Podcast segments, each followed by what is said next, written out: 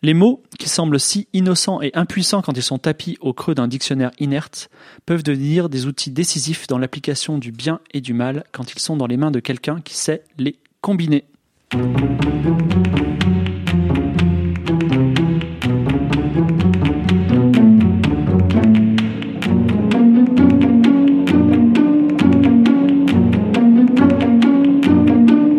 Qualité présente, trajectoire.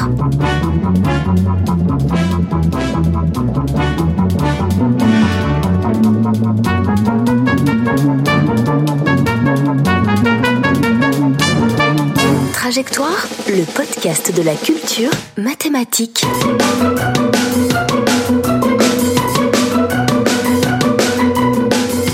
Présenté par Fibre Tigre. Bienvenue dans Trajectoire, le podcast de la culture mathématique. Mais entendez-vous cette musique? Et oui, nous sommes aujourd'hui invités dans le Poudlard français des mathématiques, l'Institut Henri Poincaré. Un bâtiment mystérieux en face de l'Institut du Radium, où l'on parle un petit peu toutes les langues et dont les murs sont couverts jusque dans les couloirs de tableaux noirs où flottent parfois des équations. Nous avons ici notre Dumbledore à nous, Cédric Villani, avec sa robe à étoiles et sa baguette en flot de Ritzy. Pourquoi sommes-nous ici? Vous allez le savoir dans quelques minutes. Mais d'abord, présentons nos jeunes élèves qui viennent d'arriver. Arnold, notre serpentard Oui, bonjour. je n'ai pas lu Harry Potter ni vu les films. D'accord, très bien. Tu es Serpentard, sache-le. D'accord, c'est Voilà. bien. C'est bien Serpentard. Ouais, c'est, Oui, ils sont top. C'est tout à fait ce que tu fais. Alors Arnold, petite question. Alors il y a toujours une petite question en début d'émission. Euh, est-ce que tu as une œuvre de fiction ou éventuellement, mais ça me plaît moins, de non-fiction où les mathématiques jouent un rôle Bah, Tu pourrais nous conseiller. Bah bien, sûr, on en a parlé à la chronique dernière, mais le Cryptonomicon évidemment. D'accord, le Cryptonomicon. Alors je pensais que les gens allaient réfléchir un petit peu, voilà ça. Moi je donne la mienne parce que je l'ai vue récemment au cinéma. Elle parle pas directement de mathématiques. Si vous avez le temps, c'est encore à l'affiche. C'est Premier Contact. C'est un film sur les aliens. Alors ah ça, non, ça compte pas. Alors, ça a pas l'air d'être la cinéma. Ça, non, non, ça a pas l'air de, de maths, mais si vous lisez la, l'histoire originale Story of Your Life de Ted Chiang, c'est basé sur une mau- mauvaise, à mon sens, interprétation, mais une interprétation quand même de la, les, des lois de la diffraction. Voilà. Donc, euh, Exact. donc euh, ça, ça peut euh, être une première ouverture euh, à votre famille pour leur faire découvrir. Oui, que veux-tu Bah, Arnold D'une manière générale, en fait, toutes les nouvelles de Ted Chiang utilisent un une Ah, formule ah. mathématique, même qu'il explicite pas toujours, mais les 12 qu'il a écrit, Dans la tour de Babylone? Sauf celle-là peut-être. D'accord. Enfin, dans le, re- le recueil français s'appelle La Tour de Babylone et la nouvelle La Tour de Babylone. Mais t- il y a une, euh, une des nouvelles qui s'appelle Division par zéro aussi. Bon, c'est- oui, si vous êtes, en tout cas, si vous êtes physicien, ça va un peu vous énerver parce que c'est pas tout à fait euh, une mauvaise interprétation, mais en tout cas, ça en parle un petit peu, c'est bien. Donc, le Mais le Cryptonomicon. Cryptonomicon évidemment. Alors ensuite, on a Arthur, Bonjour. notre cerf d'aigle, Merci. voilà, qui a parce que ils, ont l'esprit très vif, très tranché, voilà. Alors, est-ce que tu as une petite œuvre de fiction à nous conseiller? En fait, j'en ai trop dans la tête que j'ai envie de bah, citer. Allez, la première, c'est pas grave. Bah, la première qui me vient, c'est Harry Potter et les méthodes de la rationalité. Fanfiction d'Harry Potter. Ah, c'est une Totalement dans le contexte. Ah non, mais franchement, c'est une fanfiction qui est tellement bien qu'elle a ses propres fanfictions. Quand même une fanfiction qui fait la taille des quatre ou cinq premiers bouquins. Euh, et l'idée de base, c'est que au lieu d'être élevé par Dursley, il est élevé par un scientifique qui lui enseigne les bases de la méthode scientifique. Et donc le premier truc qu'il fait quand il découvre le monde de la magie, mais c'est euh, bah, euh, comment ça marche. Les, mé- je veux dire peut-être que l'électricité ça fonctionne plus, mais la méthode scientifique continue de fonctionner. Et donc t'as beaucoup de sciences et de temps en temps t'as un peu de mathématiques, en particulier.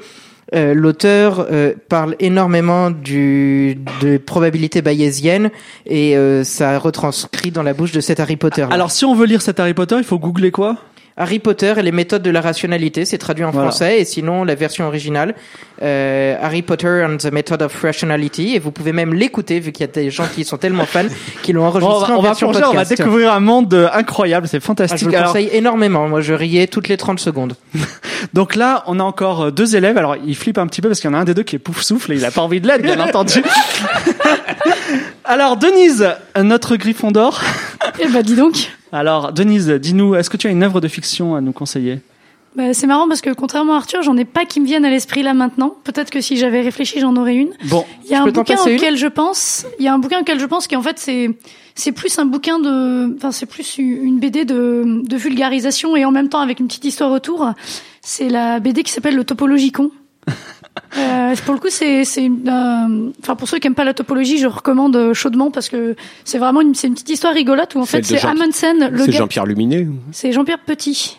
Elle se trouve Ah oui, sur Internet. Qui est En fait, c'est devenu complètement fou d'ailleurs. Enfin, Je j'espère sais qu'il nous écoute pas, le pauvre. Je- J'en sais rien, mais la BD est géniale. En fait, c'est l'histoire d'un de Amundsen, le gars qui veut découvrir le pôle sud. Donc, il découvre le pôle sud et puis, arrivé au pôle sud, il se rend compte qu'en fait, le pôle sud, c'est l'envers du pôle nord. Et du D'accord. coup, ça, ça lui fait faire une attaque. Il est pas bien derrière. Et donc, les, les gens qui l'entourent, donc il y a euh, le personnage principal, je sais plus comment elle s'appelle. Anselme Luturlu, Non, un truc en- comme ça. Non, non, la, la- la- le personnage féminin, je sais plus comment elle s'appelle, et d'autres petits animaux qui parlent façon BD, qui essayent de se dire, mais comment ça se fait sur quelle est la topologie de la planète pour qu'il y ait qu'un seul pôle, en fait, où le pôle nord c'est l'envers du pôle sud. Mhm. Parce qu'une sphère ça a deux pôles. Si on vit sur un torse, ça n'a pas du tout de pôle, parce qu'on peut on peut quadriller le torse sans Est-ce que faire c'est de pôle. est-ce que c'est ces histoires Et de sphères qui se retournent en topologie Il y a des histoires comme ça, et la BD est très drôle et explique extrêmement bien les bases de la topologie, des, etc. Et je trouve qu'elle est vraiment très chouette. Et en plus, Jean- elle est drôle. Jean-Pierre Petit fait partie des mathématiciens qui sont devenus fous. Parce que maintenant, il chasse les ovnis et il est persuadé qu'on a été contacté par des Eh bien, si tu te fais enlever cet après-midi, tu verras, tu regretteras, tu Je feras des excuses. content. Alors, Hugo, c'est notre pouf souffle. Oui, je t'ai mis pouf souffle. Je sais pas pourquoi, parce qu'il vient de loin, il vient de Nancy, voilà, il est fatigué, mais c'est le plus diligent, voilà. Donc, Hugo, quel est, est-ce que tu as une œuvre de fiction à nous conseiller? Euh, moi, ce que j'ai, ce que j'ai lu quand j'étais ado, et qui m'a beaucoup marqué, c'est, je crois qu'en français, ça s'appelle La Guerre éternelle, euh, The Forever War. Ouais. Euh, qui est vachement bien pour euh, tout ce qui est relativité euh, et, et- et ce, ce bouquin-là utilise la relativité dans tous les sens pour plein de trucs. Ça parle d'une guerre en fait avec des aliens, mais pour aller sur le champ de bataille, il faut euh, aller à la vitesse de la lumière. Du coup, le temps d'y aller, ben, il y a peut-être la technologie des aliens qui a changé. Il y a peut-être des euh, les, les gens euh, euh, quand ils vieillissent moins bien, euh, moins vite que, que les gens qui sont Les gens ont fait la paix, peut-être. Les gens, voilà, ont peut-être fait la paix. Donc c'est c'est vraiment, euh, il y a énormément de, de, de choses qui ont retourné l'esprit. Euh, c'est pas vraiment des maths, c'est plus de la physique, mais bon, enfin, ça reste. Bah déjà savoir que le temps euh, n'est pas quelque chose qui est la même chose Ouais, pour tout puis- le monde, c'est un, Et puis toutes un les bon début. sont, sont vachement bien exploitées. J'ai j'ai beaucoup aimé. D'accord. Merci Hugo. Alors pour notre venue à l'Institut Henri Poincaré, nous avons un invité. Il s'appelle Gaëtan, c'est notre professeur de lutte contre les forces du mal.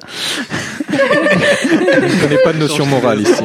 voilà, mais en plus il a un moral donc il est très très efficace. Alors Gaëtan, Gaëtan est-ce que tu peux te présenter?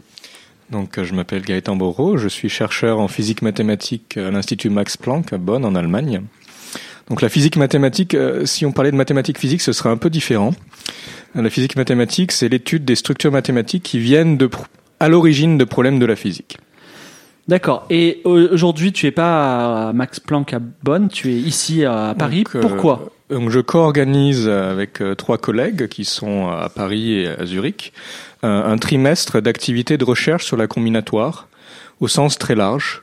Donc, on parle aussi de théorie de représentation, de grands objets aléatoires, dont on va peut-être entendre parler dans cette émission, et aussi de géométrie numérative. D'accord. Donc euh, pour les les professionnels, on va dire, ou même on va dire les grands amateurs des mathématiques, euh, est-ce que je- ils peuvent assister à ce trimestre si ça les intéresse?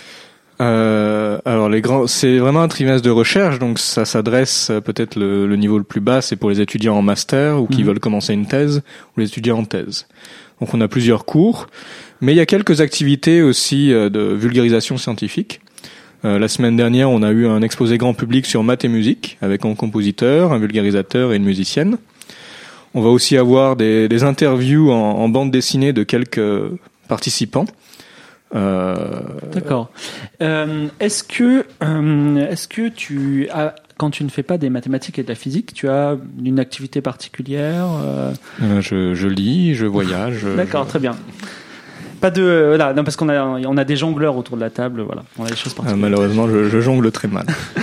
Bon, merci Gaëtan. Donc euh, Gaëtan, on est là, on est euh, à l'Institut Henri Poincaré dans le cadre effectivement de l'illustration d'un trimestre sur les combinatoires. Ça va être euh, un petit peu, on on va essayer de reproduire ça pour d'autres trimestres. Euh, L'Institut Henri Poincaré, il y a aussi une sorte de dilatation du temps parce qu'ils ont trois trimestres par an. Voilà. Et euh, donc, euh, et pas quatre, ça fait rire personne, d'accord. Euh, Les mathématiciens partent en vacances parfois. ah oui, oui, c'est vrai, c'est vrai. Mais les vacances, bon, d'accord. Euh, et donc, euh, espérons peut-être que nous serons là pour illustrer d'autres d'autres thématiques à d'autres moments. Et euh, alors, combinatoire interaction. C'est le thème du trimestre, ce sera aussi le thème de notre émission. Alors Rubik's Cube, Tetris, Diamant Aztec, Martingale au casino, presque tout tes combinatoires quand je me suis un peu renseigné. On va avancer sur ce thème et on va commencer avec un petit défrichage parce que je rappelle un petit peu euh, la structure de l'émission, c'est-à-dire on est on met aujourd'hui cinq guides de montagne. On essaie de monter une grande montagne euh, qui va être la, combinatoire, de l'explorer. Et on commence, on va dire, avec une initiation par Hugo. Alors, je vais commencer par euh, poser le problème. C'est quoi exactement dénombrer et c'est quoi la combinatoire? Donc aujourd'hui, on va parler de compter des, choses, euh, compter donc le cardinal d'un ensemble, comme on dit. Euh, mais aujourd'hui, tous les ensembles seront finis. Donc, euh, pour les auditeurs de, tra- de trajectoire qui ont qui ont suivi le premier numéro, on parlait de comparaison d'infinis, il y avait des infinis plus grands que les autres, etc. Là, on, va juste parler d'ensemble fini. Le plus souvent en combinatoire, on va s'intéresser à un problème qui est paramétré par un entier n. Genre, j'ai n athlètes aux Jeux Olympiques, combien a-t-il d'ordre d'arrivée possible Ou euh, j'ai n parenthèses ouvrantes et n parenthèses fermantes, euh, combien y a-t-il de façon légale de les disposer? Alors, ça a l'air d'être des problèmes un petit peu euh, de mathématiciens, genre vous avez 3 millions de pastèques, euh, voilà. Mais en fait, euh, n athlètes, c'est plutôt, on pourrait dire n chevaux. N et n chevaux, façon, oui. voilà, parce que là, on Oui. arrive tout de suite dans le tiercé et ça, ça intéresse plein de gens. Non, mais c'est vrai. Oui. La, la, la Pas forcément pour les bonnes raisons. Les gens sont plus intéressés par les chevaux que par les athlètes, tu veux dire? Bah, on se fait plus d'argent en pariant sur les chevaux que, que sur les athlètes, ça c'est sûr. hein. Euh, donc oui, la combinatoire au début c'était aussi euh, dénombrer bah, le nombre de possibilités, le nombre de les probabilités, etc. Donc euh, faire des paris. Euh, on en reparlera sûrement euh, dans l'émission. Euh, mais donc euh, la combinatoire, c'est bon, on prend le problème, on regarde par exemple pour n égale 1, n égale 2, etc. On essaie de compter le nombre de solutions, mais trouver une méthode générale ou une formule, générale qui va marcher pour n'importe quel n, là c'est vraiment le, cœur de, la combinatoire. Alors d'emblée, on va enlever certains problèmes. Euh, par exemple, le problème euh, compter le nombre de façons d'écrire un entier pair comme somme de deux nombres premiers. Ça, ça s'appelle le problème de Goldbar, et à l'heure actuelle, on sait même pas prouver qu'il y a au moins une façon pour euh, de, de le faire pour tout entier. Donc ça, c'est vraiment les problèmes de théorie des nombres. De toute façon, dès qu'on dit nombre premier, bah, c'est en général des problèmes de théorie des nombres. Euh, et on va le laisser bah, aux théoriciens des nombres. Comme disait Gauss, bon, à peu près, hein, je paraphrase, euh, tu me donnes une feuille de papier et en 10 minutes, j'écris un problème qui occupera les théoriciens des nombres pendant 10 ans. Euh, donc ce genre de problème, il y en a plein. Il y en a euh, pour les, les théoriciens des nombres connaissent bien le- l'inénarrable Z. Wyson qui va les qualifier de mysterious et challenging. Euh, donc voilà, Gauss c'était c'était ce genre-là. Il, il pouvait écrire plein de problèmes et puis euh, les- ça, ça, ça va occuper les gens pendant un, un long moment, mais pas les combinatoriciens. On dit plutôt les, les théoriciens des nombres. Donc quand on parle de dénombrement, je vais parler un petit peu technique pour euh, bah, pour défricher. Euh, on essaie de, de trouver la réponse donc à un problème qui fait apparaître un paramètre n. Donc une technique qui marche toujours, c'est de faire des tables. On regarde pour n égale 1, on regarde pour n égale 2, pour n égale 3, et puis on essaye méthodiquement d'écrire absolument toutes les solutions sans en oublier. Puis on les compte, et puis ensuite on a le résultat. Quand n devient trop grand, bah, on demande à un ordinateur de le faire, et puis on espère qu'il va trouver rapidement. Donc on trouve une suite d'entiers, la suite des nombres de, solutions, quand n égale 1, 2, 3, etc. etc. Cette technique-là, elle marche toujours, mais ça prend du temps. Si on veut savoir la réponse pour n égale 10 000, bah, il faut y aller avec son papier, son crayon, son ordinateur, et il faut énumérer toutes les possibilités. Donc on aimerait bien avoir une jolie formule qui nous donne juste le résultat. Mais pour certaines suites, c'est le mieux qu'on puisse faire. Il y a un super site en ligne euh, l'OEIS, le- l'encyclopédie des suites d'entiers, euh, qui tabule absolument toutes les suites d'entiers qui ont été étudiées un jour par des mathématiciens. Alors pour y aller, on tape OEIS sur Google, c'est Ouais, ça? Ois.org, je crois.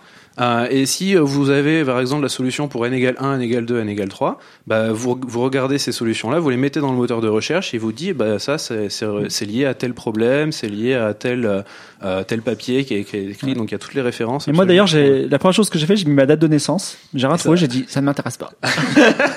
Mais c'est pas une suite, on la continue pas à l'infini. c'est Oui, vrai. oui. mais donc parfois pour certains problèmes, c'est là qu'on rentre plus dans de la, bah, de la combinatoire où on peut dire des, des choses intéressantes. Euh, par exemple, certains problèmes, on peut faire un raisonnement par récurrence, c'est-à-dire on prend un problème à n objets et on est capable de le réduire au même problème avec n-1 objets. Donc on, se rapproche finalement de, de bah, des, des cas n égale 1, 2 ou 3 où on peut le faire à la main. Euh, et donc c'est assez intéressant.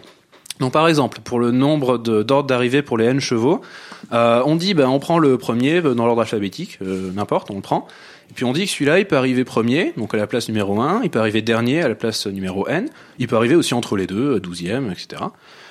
Donc ce qu'on dit, c'est que pour cet athlète-là qu'on a choisi, il y a n possibilités. Une fois qu'on l'a mis ben, dans, sa, place, dans sa possibilité, il reste n-1 athlète, il y a n-1 place, et du coup on, on retombe sur le même problème, mais avec n-1 au lieu de n. Donc pour n, je vais avoir n fois le nombre que j'en ai pour n-1. Et donc je continue mon raisonnement et la solution ça va être n fois n-1 fois n-2, etc., etc., jusqu'à 3 fois 2 fois 1. Ça, ça s'appelle la factorielle de n et c'est un des, premiers problèmes de combinatoire qu'on euh, qu'on considère. Euh, Je crois que c'est quelque chose qu'on fait euh, ben, au, lycée, par exemple. Donc c'est une des fonctions, la factorielle, c'est une des fonctions fondamentales en, en combinatoire. Euh, et le fait que les possibilités se multiplient au lieu de s'additionner, c'est un outil qui est super utile, euh, qui est assez fondamental dans le domaine de la combinatoire, qui s'appelle le lemme des bergers. C'est une, euh, c'est- un nom qui est euh, franco-français, euh, c'est-à-dire quelque chose qui est, je crois que c'est dû à, à Bourbaki, euh, comme pas mal de choses. Donc le lemme des bergers comme le berger, la profession. Genre Voilà. ouais, les bergers. Voilà. Parce qu'on pourrait penser à un hébergement, mais vas-y. Non, non, non. Alors, ça s'appelle le des bergers parce que c'est euh, censé être la- donner la solution au problème suivant. Je, je suis berger, j'ai un troupeau de moutons, et puis euh, je m'allonge pour dormir. Je me réveille euh, de deux heures après, et euh, mon, mon gros patou des Pyrénées est assis sur mon ventre et je peux plus rien faire, je peux plus bouger. Par contre, je regarde autour de moi et je compte 200 pattes au sol. Je sais que mon troupeau, euh, il a des moutons. Les moutons, ça a quatre pattes. Donc, comme j'ai 200, p- euh, 200 pattes au sol et quatre pattes par mouton, ça veut dire que j'ai 50 moutons. Comme je sais que mon troupeau, il fait 50 moutons, bah, je respire, c'est bon, j'ai bien, j'ai bien tout. Donc voilà, le nombre de pattes, c'est le nombre de moutons fois le nombre de pattes par mouton. Donc ça, c'est le, le fait que les possibilités se multiplient. C'est pour ça qu'on appelle ça le, le laine des bergers. Euh, et, ça, c'est donc euh, pour nous, dire donc pour pouvoir exploiter ces relations de récurrence, on dit que les possibilités se multiplient en général en utilisant ce, ce genre de choses. Et à la fin, on obtient donc une relation de récurrence, une relation entre le nombre de possibilités avec n objets et le nombre de possibilités avec n-1 objets. Donc si on a déjà calculé le nombre de possibilités pour 99 objets, on applique la formule et on déduit le nombre de possibilités pour 100 objets. Il n'y a même pas besoin de, de reprendre son papier et son crayon, de faire toutes les possibilités. On, on peut juste en, dé- en déduire ça, euh, en déduire la, la réponse assez facilement. Donc c'est plus rapide pour faire des tables et on, peut même, les, les mathématiciens arrivent à s'en servir pour faire même des preuves, euh, genre la, la vitesse de croissance, des choses comme ça. Euh, mais c'est un outil qui est euh, très intéressant. Et dans certains cas, en fait, ces récurrences peuvent être résolues, c'est-à-dire on trouve la formule générale, la formule euh, euh, qui dépend juste de n. Par exemple, si ma relation de récurrence c'est que j'en rajoute un de plus à chaque étape, ben à l'étape euh, n, enfin quand j'aurai n objets, j'aurai n solutions. Si j'ai deux fois plus de solutions entre n-1 et n, ben la solution, le nombre total de, de solutions, ça peut être 2 puissance n. Euh, donc il y a voilà, il y a des, des classes de relations de récurrence qui se résolvent bien. On, on la voit, on dit ah ben ça je connais, c'est euh, c'est quelque chose euh, donc euh, bah, qui peut être démontré. Mais en général c'est difficile. Il y a plein de ré- récurrences en fait qui se résolvent, mais avec des grosses astuces. Et là c'est vraiment un pan un pan super chouette des maths. C'est un feu d'artifice d'astuces, de chemins détournés, de ponts improbables entre entre entre des théories. Donc on parlera sûrement de, de, de séries génératrices. Mais les séries génératrices, ça fait un lien entre une suite d'entiers et des fonctions continues, donc on peut faire de l'analyse avec, c'est vraiment super chouette. Euh, donc là, c'est vraiment quelque chose euh, qui, est très intéressant et qui montre aussi que le problème juste simple de dénombrer des, objets euh, a des liens, euh, euh, irrigue finalement euh, les, mathématiques de façon assez, assez profonde. Euh, et du coup, euh, donc quand il n'y a pas de relation de récurrence en général, euh, ou alors euh, on n'arrive à rien à dire parce qu'elle est vraiment pourrie, euh, là il faut utiliser d'autres moyens et on a encore plus de, de théories, encore plus de techniques, mais là c'est plus euh, au cas par cas. Merci Hugo. Alors, je vais essayer de résumer. Je crois que j'ai bien compris ta chronique parce que c'est accessible pour moi. Donc, pour résumer, tu nous inities un petit peu à la combinatoire en nous demandant, on va dire tout simplement d'observer et de déduire des relations simples entre les éléments qui nous entourent. Ouais, Voilà. ouais c'est ça. Alors, moi, j'ai une série de petites questions euh, qui vont sembler bêtes, mais on, on va dire ça va un petit peu euh, dé, euh, on va dire nous délier un petit peu les jambes. Donc, dans ta, quand tu évoques la, la conjecture de Goldbach, Mhm. Goldbach, tu dis d'emblée on enlève certains problèmes parce que celui-là il est trop compliqué. Mais est-ce qu'on a un critère pour identifier ces, ces problèmes euh, compliqués à enlever? Euh, en Vous pouvez général, tous répondre hein, si vous voulez. moi, je pense qu'en général, quand il y a un nombre premier, euh, vaut mieux euh, vaut mieux courir. Euh, sinon, euh, Courir pour arriver premier, tu veux dire. non, ouais. Euh, sinon, euh, ouais, quand, quand les mathématiciens ont essayé pendant plus de, de deux ans, euh, c'est ça devient J'aurais envie de dire, si, si t'es pas sûr de savoir s'il y en a un, t'as pas envie de, ça va être très compliqué de compter si, de compter le nombre total. Enfin, J'ai l'impression que c'est ça Des l'idée fois, pour c'est très intéressant de savoir s'il y en a un ou pas, et en montrant que quelque chose est positif, en- Mhm. par d'autres méthodes, on peut arriver à ça. C'est vrai. Alors, tu, tu dis si les mathématiciens ont cherché pendant plus de deux ans, tu veux dire qu'il n'y a aucun problème combinatoire qui a résisté plus de deux ans en mathématiciens? Ils sont balèzes. Ça y est, je commence par insulter toute la discipline. Bah, il y a une c'est surtout les gens qui plaisanterie, nous invitent, quoi. Qu'est-ce que vous fichez là, en fait? Non mais il y a une plaisanterie qui est que euh, vous créez un problème et euh, le problème existe et personne n'arrive à le résoudre. En mathématiques, le problème peut euh, exister encore pendant 200 ans. Il sera encore intéressant. En physique, ou en physique théorique, au bout de 5 ans, si vous n'arrivez pas à résoudre le problème, vous allez modifier votre problème parce que celui-là, vous allez arriver à le résoudre. Alors, parlons de vaches sphériques plutôt. On va simplifier. Alors peut-être que je Oui. peux, j'ai- peut-être une idée, euh, un peu dans ce que tu dis. Si c'est un problème que tu peux passer à un concours de mathématiques euh, du style le, le tournoi des villes ou le, le- les Olympiades de maths, c'est probablement plus un problème de combinatoire, puisque euh, c'est le genre de problème typiquement si tu as la bonne forme d'intelligence nécessaire pour résoudre des problèmes mathématiques, tu vas probablement pouvoir retrouver des trucs par toi-même. Ah, tu, tu es pour le crowdsourcing de la résolution des problèmes Non, là, là je te parle pas de, de problèmes ouverts, mais je Il te, y a eu des choses faites comme ça. Oui, pour euh, pour Fermat, je crois même tout simplement. Les gens, euh, à un moment, il y a, enfin le fait de tout simplement donner des prix, de dire euh, voilà, euh, je Au donne million. 19e siècle, ça se faisait beaucoup. L'Académie des sciences annonçait euh, un prix, euh, Oui. par exemple, euh, Bah, peut-être pour le pour le mécanique céleste. Oui, Je bah, Poincaré lui-même, euh, Poincaré a, a, un- gagné un prix à Oslo et d'ailleurs en fait il s'était trompé donc il a, il a beaucoup rechangé par ensuite, mais voilà il a gagné, il a gagné plus ou moins des prix euh, sur la mécanique céleste, tout à fait. À une Mais- époque, c'était important pour les nations d'avoir euh, des grands mathématiciens et de les montrer. Mais toujours maintenant. Oui, oui. Alors, je connaissais bien moi la bibliothèque des séries parce que je faisais des bêtises avec, mais effectivement j'ai j'ai été frappé parce que je compre- je comprenais pas, je croyais que c'était un délire de mathématiciens, mathématiciens, de gens qui collectionnaient des séries, mais j'ai été frappé par ton ta chronique qui m'a j'ai une révélation. Est-ce que si j'ai un phénomène physique qui a une série et un autre qui n'a rien à voir et qui a la même série, en fait, est-ce qu'ils sont liés ces ces phénomènes physiques? Ben, normalement, si c'est exactement les mêmes fonctions, ça va être exactement les mêmes séries, ça va être exactement les mêmes coefficients. Donc, Si par fait, exemple j'ai euh, deux choses, j'ai euh, je sais pas les effondrements des abeilles et euh, les, les grandes marées, tu vois. C'est, c'est, c'est- si ça suit des mêmes séries, est-ce qu'on peut dire que les deux phénomènes sont liés? En fait, euh, le, le problème, donc, ce, ce dont je parlais, c'est de prendre des problèmes sur des nombres entiers, des problèmes combinatoires, et de les mettre dans des séries. Et ensuite, comme on, on connaît bien les propriétés des séries, où on arrive à faire des trucs, les dérivés par exemple, qu'on n'arrive pas à faire sur des entiers, là on arrive à dire quelque chose. Alors Mais- d'abord Arnold, vas-y. Euh, non, ouais, moi je pense qu'il y a un piège dans ce que tu dis, Philippe, c'est que euh, quand tu prends deux séries de nombres et qui sont différentes, tu peux toujours trouver une euh, transformation qui va transformer une série en l'autre.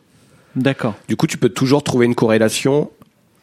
Alors, si elles sont rigoureusement identiques, enfin, tu peux toujours Alors- transformer une série en une autre euh, D'accord. rigoureusement Denise, identique. vas-y, et après ce sera Gaëtan. Moi, la façon dont tu as posé la question, j'ai j'ai- j'ai- j'ai eu l'impression que tu cherchais à voir si, enfin, en général, ce qu'on fait quand on trouve euh, effectivement euh, la, la série des, euh, je sais pas quoi, en mathématiques en tout cas, la série quelque part euh, et une autre série qui sont les mêmes, on va essayer de trouver une bijection entre les deux pour voir comment on passe de l'une à l'autre.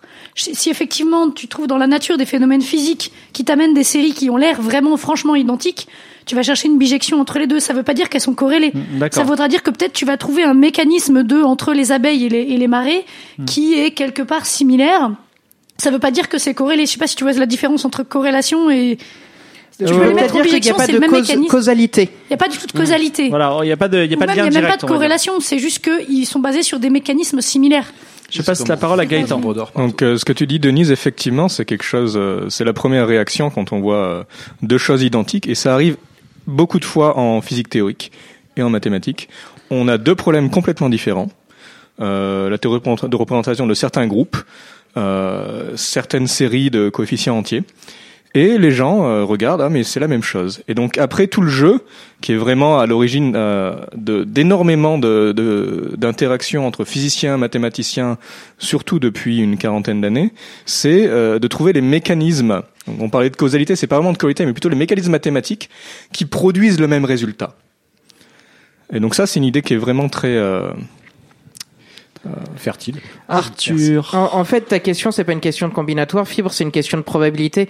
T'as tellement de suites de nombres, je sais pas combien de dizaines ou de centaines de milliers il y en a dedans, que tu vas forcément à un moment euh, retomber si tu as 4-5 nombres sur des suites qui sont déjà dedans, non? Ah, on n'est pas Bah, d'accord. Les, les quelques premiers nombres, peut-être, mais euh, en général, ces problèmes-là, on va peut-être en parler un peu, certains viennent de la géométrie.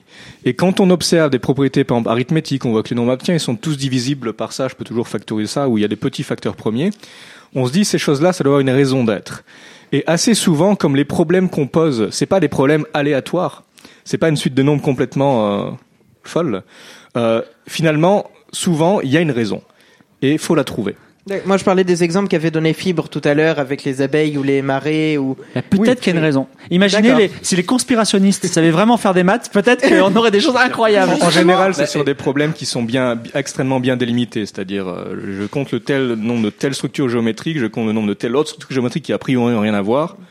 Et je trouve la même chose. Alors, de ce que j'avais compris aussi, il faut quand même, quand on cherche dedans, peut-être parfois penser à multiplier par deux ou trois, ou si tous les nombres sont pairs, diviser par deux, vu que parfois c'est juste qu'il n'y a pas exactement la même définition, mais une qui est très proche. Euh, Arnold, tu disais qu'on peut toujours transformer une suite en une autre, donc on peut toujours chercher des modifications un peu complexes, mais juste faire des petites modifications comme ça, ça peut être ça qui va faire qu'on retrouve la suite. euh. Tu me fais marrer quand, quand tu parlais des conspirationnistes. Effectivement, je crois qu'on peut trouver un thé où, où tu te donnes une, une série de nombres, ils vont tout de suite te trouver un, un rapport compliqué. Alors quand on additionne lui avec lui et qu'on divise par machin, ça donne C'est la hauteur des, ma- 666, la c'est diabolique. Il y a un site web, il y a un site web qui fait ça en fait. Tu lui donnes quatre ou cinq nombres, euh, ouais, enfin que tu veux en fait, que t'as pris n'importe où, euh, et il te trouve une, une corrélation entre ces cinq, quatre ou cinq nombres qui donne un résultat euh, très conspirationniste, genre ça va te donner 666, Oui, ou je sais Gaëtan. pas quoi. Je crois qu'on parlait Arthur euh, Hugo. Hugo, pardon, parlait de des problèmes qui sont intéressants. On écarte les problèmes de l'arithmétique. En fait, un problème, un problème intéressant. On un sent la violence. Non, pas du tout. Un problème intéressant, c'est c'est pas une notion universelle. C'est un peu un compromis entre est-ce qu'il est très dur, est-ce qu'il est dur, est-ce qu'il est facile. Des fois, les problèmes faciles, c'est pas très intéressant. Des fois, c'est intéressant parce qu'on peut dire plein d'autres choses sur des problèmes difficiles.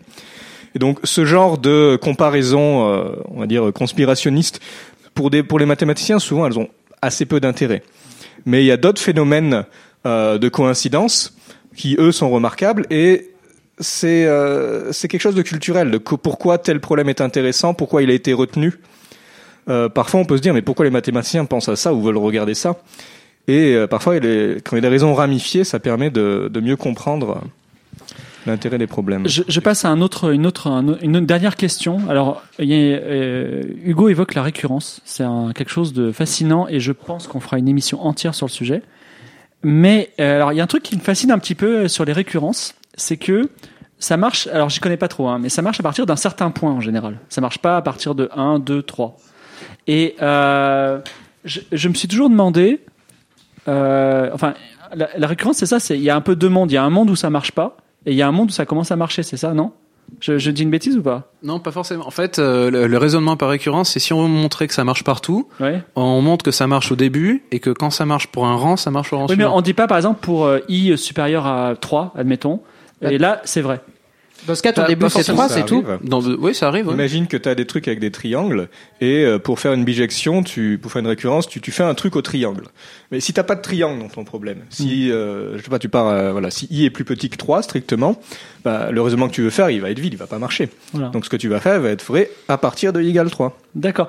Alors, je suis d'accord pour ça. Ça, euh, ça m'est arrivé. Enfin, pour tout dire, j'ai euh, en étudiant euh, de façon complètement amateur les lois un petit peu physiques, je me suis aperçu que quand il y a le chiffre 0, ça marche pas souvent. Le chiffre 1, c'est bizarre. À partir de 2, 3, ça commence à devenir normal, on va dire, les phénomènes physiques. Les lois physiques s'appliquent, on va dire, en quelque sorte. De façon, on, on transpire un peu moins. Et je me demandais s'il n'y avait pas une sorte de limite un peu imprécise où la récurrence marche bien, on est, on est confiant, et une limite avant où ça marche pas trop. Je sais que c'est une question très bizarroïde et pas du tout mathématique ni mais moi- rigoureuse. mais, Ce que euh, tu dis, moi, je vois ça comme les, je crois, le kernel dans les, en algèbre linéaire. C'est-à-dire qu'il y a des transformations, euh, enfin, toutes les transformations, elles ont des kernels, si je me Noyaux. trompe pas de terme. Noyaux, ouais, voilà. Qui, euh, tu peux faire la transformation 20 000 fois, les noyaux, ils bougent pas. Et en fait, tant que tu restes dans les noyaux, il se passe pas grand chose. mhm. Donc, je sais pas si on peut voir la physique comme de l'algèbre linéaire uniquement, je pense pas, mais, mais les 1 et 0, c'est des noyaux des opérations plus et moins, donc, euh, fait, Oui, il se passe pas grand chose, quoi. Donc euh, parfois tu, tu établis une relation de récurrence, hein, donc une suite Rn qui est valide pour n plus grand que 1. Et puis tu as séparément une relation entre Rn, Rn-1, Rn-2. Donc ça n'a pas de sens de compter euh, des objets qui ont une taille, on va dire, négative. Néanmoins, parfois, tu as envie de prendre la convention que la relation de récurrence est encore vraie euh, pour n égale 1, n égale 0, n égale moins 1, ou pour certains cas. Donc un peu ces cas spéciaux, tu disais, il n'y a pas vraiment de raisonnement qui permet de valider cette récurrence, mais juste par convention, on va dire R0 c'est égal à 1, et R-1 c'est donné par la solution de cette récurrence. Et assez souvent, ensuite quand on va résoudre en termes de série génératrice, qu'on va voir après, ça simplifie beaucoup. Euh, c'est quelque chose qui est naturel du point de vue technique, mais D'accord. même si ça n'a pas l'explication combinatoire. D'accord, d'accord. Donc il y a en- encore une autre couche qui est. euh, Donc en fait, dans ton histoire de triangle tout à l'heure, euh, tu vas construire ta série à partir de 3, et puis pour 2, 1 et 0, tu vas te rendre compte que si tu mets, je sais pas, 0, 1 et 1 par exemple, ça donne un calcul super simple, et tu dis, bon, bah, par convention, on dira qu'un triangle à deux, enfin, quand il y en a deux côtés, c'est... Je vais donner un exemple tout à l'heure, je pense. Ok. Ah, d'accord. Teasing, très bien. Merci Hugo. Est-ce que ah, vas-y Arthur, que veux-tu dire avant Oui, le- Conclusion, hein. Ah, euh, non. bah, Non, pas conclusion, mais petite question. Pe- Petite pe- question. Petite remarque, la récursion, ça marche pas mm, que sur les entiers. Euh, je sais que tu programmes, je sais pas si. Quoi? On peut faire, on peut, récu- on peut faire de la récurrence sur des ordinaux. Oui, on peut. Ah oui, c'est- sur les ordinaux effectivement. mais je veux dire, tu peux en faire sur beaucoup de structures. Tu peux en faire sur des graphes si tu peux te réduire à des graphes plus petits, sur des arbres. Tu peux en faire par exemple sur les listes. En programmation, c'est un truc qu'on fait beaucoup. Euh, et puis dans ce cas, tu peux très bien décider que ta fonction définie par récurrence, euh, son cas de base, c'est euh, Alors, quand la liste a deux éléments. contre-question, est-ce que tu as un élément sur lequel on peut pas faire de récurrence? Les réels Par exemple. Euh, Ah les réels, encore- encore pas que- Il en fait. n'y a pas de notion de rang. Voilà. Tout ce Voilà. que tu peux pas, en fait, tu peux On faire a- des récurrences sur tout ce que tu peux réduire à une sorte de, enfin, une taille ou, ou t'as un, un critère que tu peux appeler taille qui est de taille Le strictement inférieure. Ouais. Alors, on a, on besoin, on a besoin partiellement ordonnés. Et voilà. Attendez, Et attendez. Euh, justement, et bien on en a fondé. parlé dans la première chronique. Attendez, Ça, dépend. Excusez-moi parce que on a dit réel et Gaëtan a dit réel. euh, Tu dis Gaëtan, euh, c'est possible. le Ah, réel. je, je connais une preuve de, de Don Zagier où il a utilisé une récurrence sur les réels. Mais un peu sale, bon, il a inventé ce principe de la preuve qui marche très bien. euh, Il y a une astuce, hein, mais euh, Ah, présenter naïvement, c'est une récurrence sur les réels. J'aimerais bien D'accord. un exemple. Tu dis, c'est pas nécessaire que ce soit bien fondé. Alors, une récurrence non bien fondée, j'ai du mal à imaginer. Bah, t'as pas de condition initiale, c'est ça? T'as un, un petit problème avec les conditions initiales, non? Ben oui. Moi, c'est ce que j'ai envie de dire. S'il te manque un- une mais condition initiale, t'es coincé. Non, mais c'est bien. Moi, je disais, il faut que ce soit bien fondé. Tu m'as dit que c'est pas le bien fondé, rappelez, c'est qu'il y a un minimum. Il y a une récu- non, il y a la relation de récurrence et puis il y a les conditions initiales qui permettent de, ensuite vraiment de déterminer, de trouver les solutions. Je Alors- pense que si c'est bien fondé, j'imagine que. Non, alors c'est pas qu'il y a un minimum, il peut y en avoir plusieurs, c'est juste que Enfin, tout de suite descendante s'arrête. Oui, c'est ça que je. ok. Alors, pour conclure, euh, pas de récurrence sur les réels, sauf dans une mystérieuse preuve de Don Zagier. On vous laisse la trouver, voilà. Et euh, je suis aussi, je pense que ce soir je vais Wikipédia, je vais regarder ce de quoi ça parle. On va faire une petite pause. Donc, je sais pas si vous vous souvenez, mais euh, euh, dans notre ascension, nous allons faire des petites étapes. Et quand on fait une petite pause, on se met autour d'un feu de camp, on se repose un petit peu, et l'un d'entre nous pose une énigme. Et cette fois-ci, c'est notre invité Gaëtan qui nous a préparé. Il, il met, il installe en ce moment un petit clavier sur ses genoux et euh, il va nous faire une petite énigme musicale, figurez-vous. Donc c'est une énigme qui vient en fait de, qui a été proposée par Tom Johnson, qui est un compositeur minimaliste américain. Euh, donc il s'est intéressé au triplet équilibré. Donc vous prenez trois n notes consécutives sur le clavier d'un piano. Donc do ré mi par exemple? Euh, c'est un peu petit, on va prendre n plus grand, disons n égale 5, donc 15 notes D'accord. dans une gamme. Et euh, vous allez les grouper par paquet de trois notes, de manière à ce que toutes les notes soient utilisées. Donc si j'ai 15 notes au total, je vais faire 5 paquets de 3 notes. Et à l'intérieur de chaque paquet, l'intervalle entre la première et la deuxième note doit être le même que l'intervalle entre la deuxième et la troisième note. Donc, première question, est-ce qu'on peut trouver ce genre de choses? Alors déjà, je crois que tu donc tu vas on va on va jouer euh, l'étendue des 15 notes, c'est ça? Donc voilà, là j'ai choisi 15 notes consécutives. Vas-y. Donc ça c'est les notes qui se suivent. On il y a pas les, les noirs hein, si je puis me permettre, les, les demi-tons. Euh, non, Voilà, donc juste les notes juste, blanches. juste une gamme. Et donc là maintenant tu vas jouer quoi? Euh, donc là, j'ai pris un triplet équilibré et euh, à partir de telle chose, vous pouvez faire un morceau de musique. Donc l'interprétation est libre à vous. Là, j'en ai fait quelque chose d'extrêmement simpliste.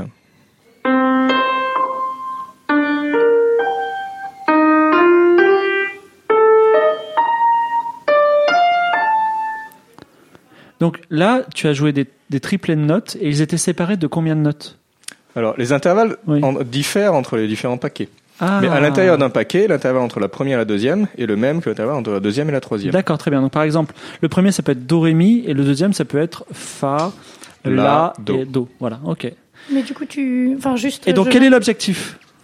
Donc l'objectif de Tom Johnson, c'est un, ma- c'est un musicien qui a choisi des structures mathématiques et qui les utilise pour créer des partitions, des morceaux de musique. Et euh, c'est minimaliste dans le sens de l'entropie de Shannon, c'est-à-dire euh, la quantité d'informations nécessaires pour euh, produire la musique est beaucoup plus faible que si vous écriviez toute la partition, parce qu'il y a une structure que vous pouvez expliquer une fois que vous l'avez compris. Le, su- la- le reste doit suivre. Et tous nos auditeurs savent ce que c'est maintenant. Oui, l'entropie channel. nous en parler au dernier, donc euh, au, trajectoire numéro 3.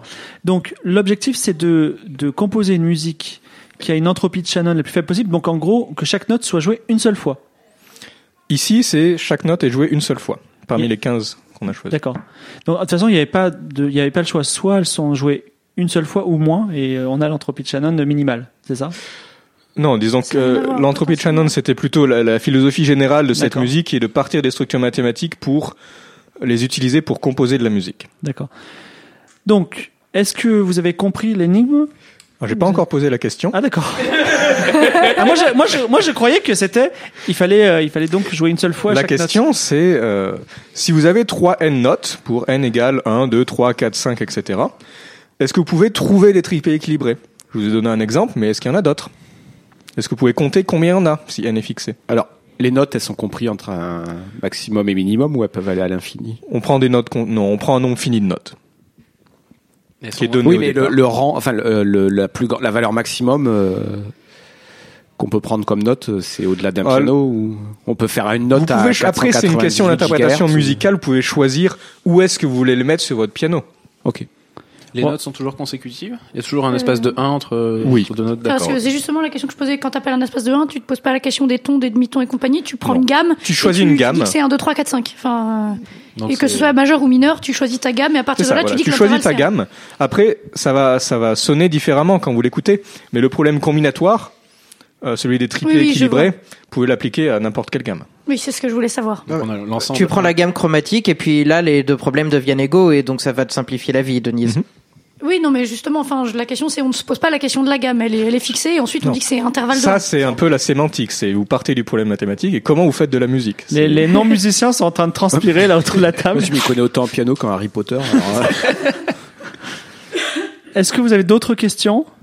Non Bon, on posera la question sur le forum et n'oubliez pas nos petits énigmes si vous y répondez. Enfin, la réponse la plus convaincante sera aura un petit prix. Ah, si, si, j'ai j'ai quand Oui. même une petite question juste. Donc ce que tu veux c'est euh, pas trouver un euh, triplet équilibré, mais trouver n triplets écri- équilibrés quand t'as trois n notes.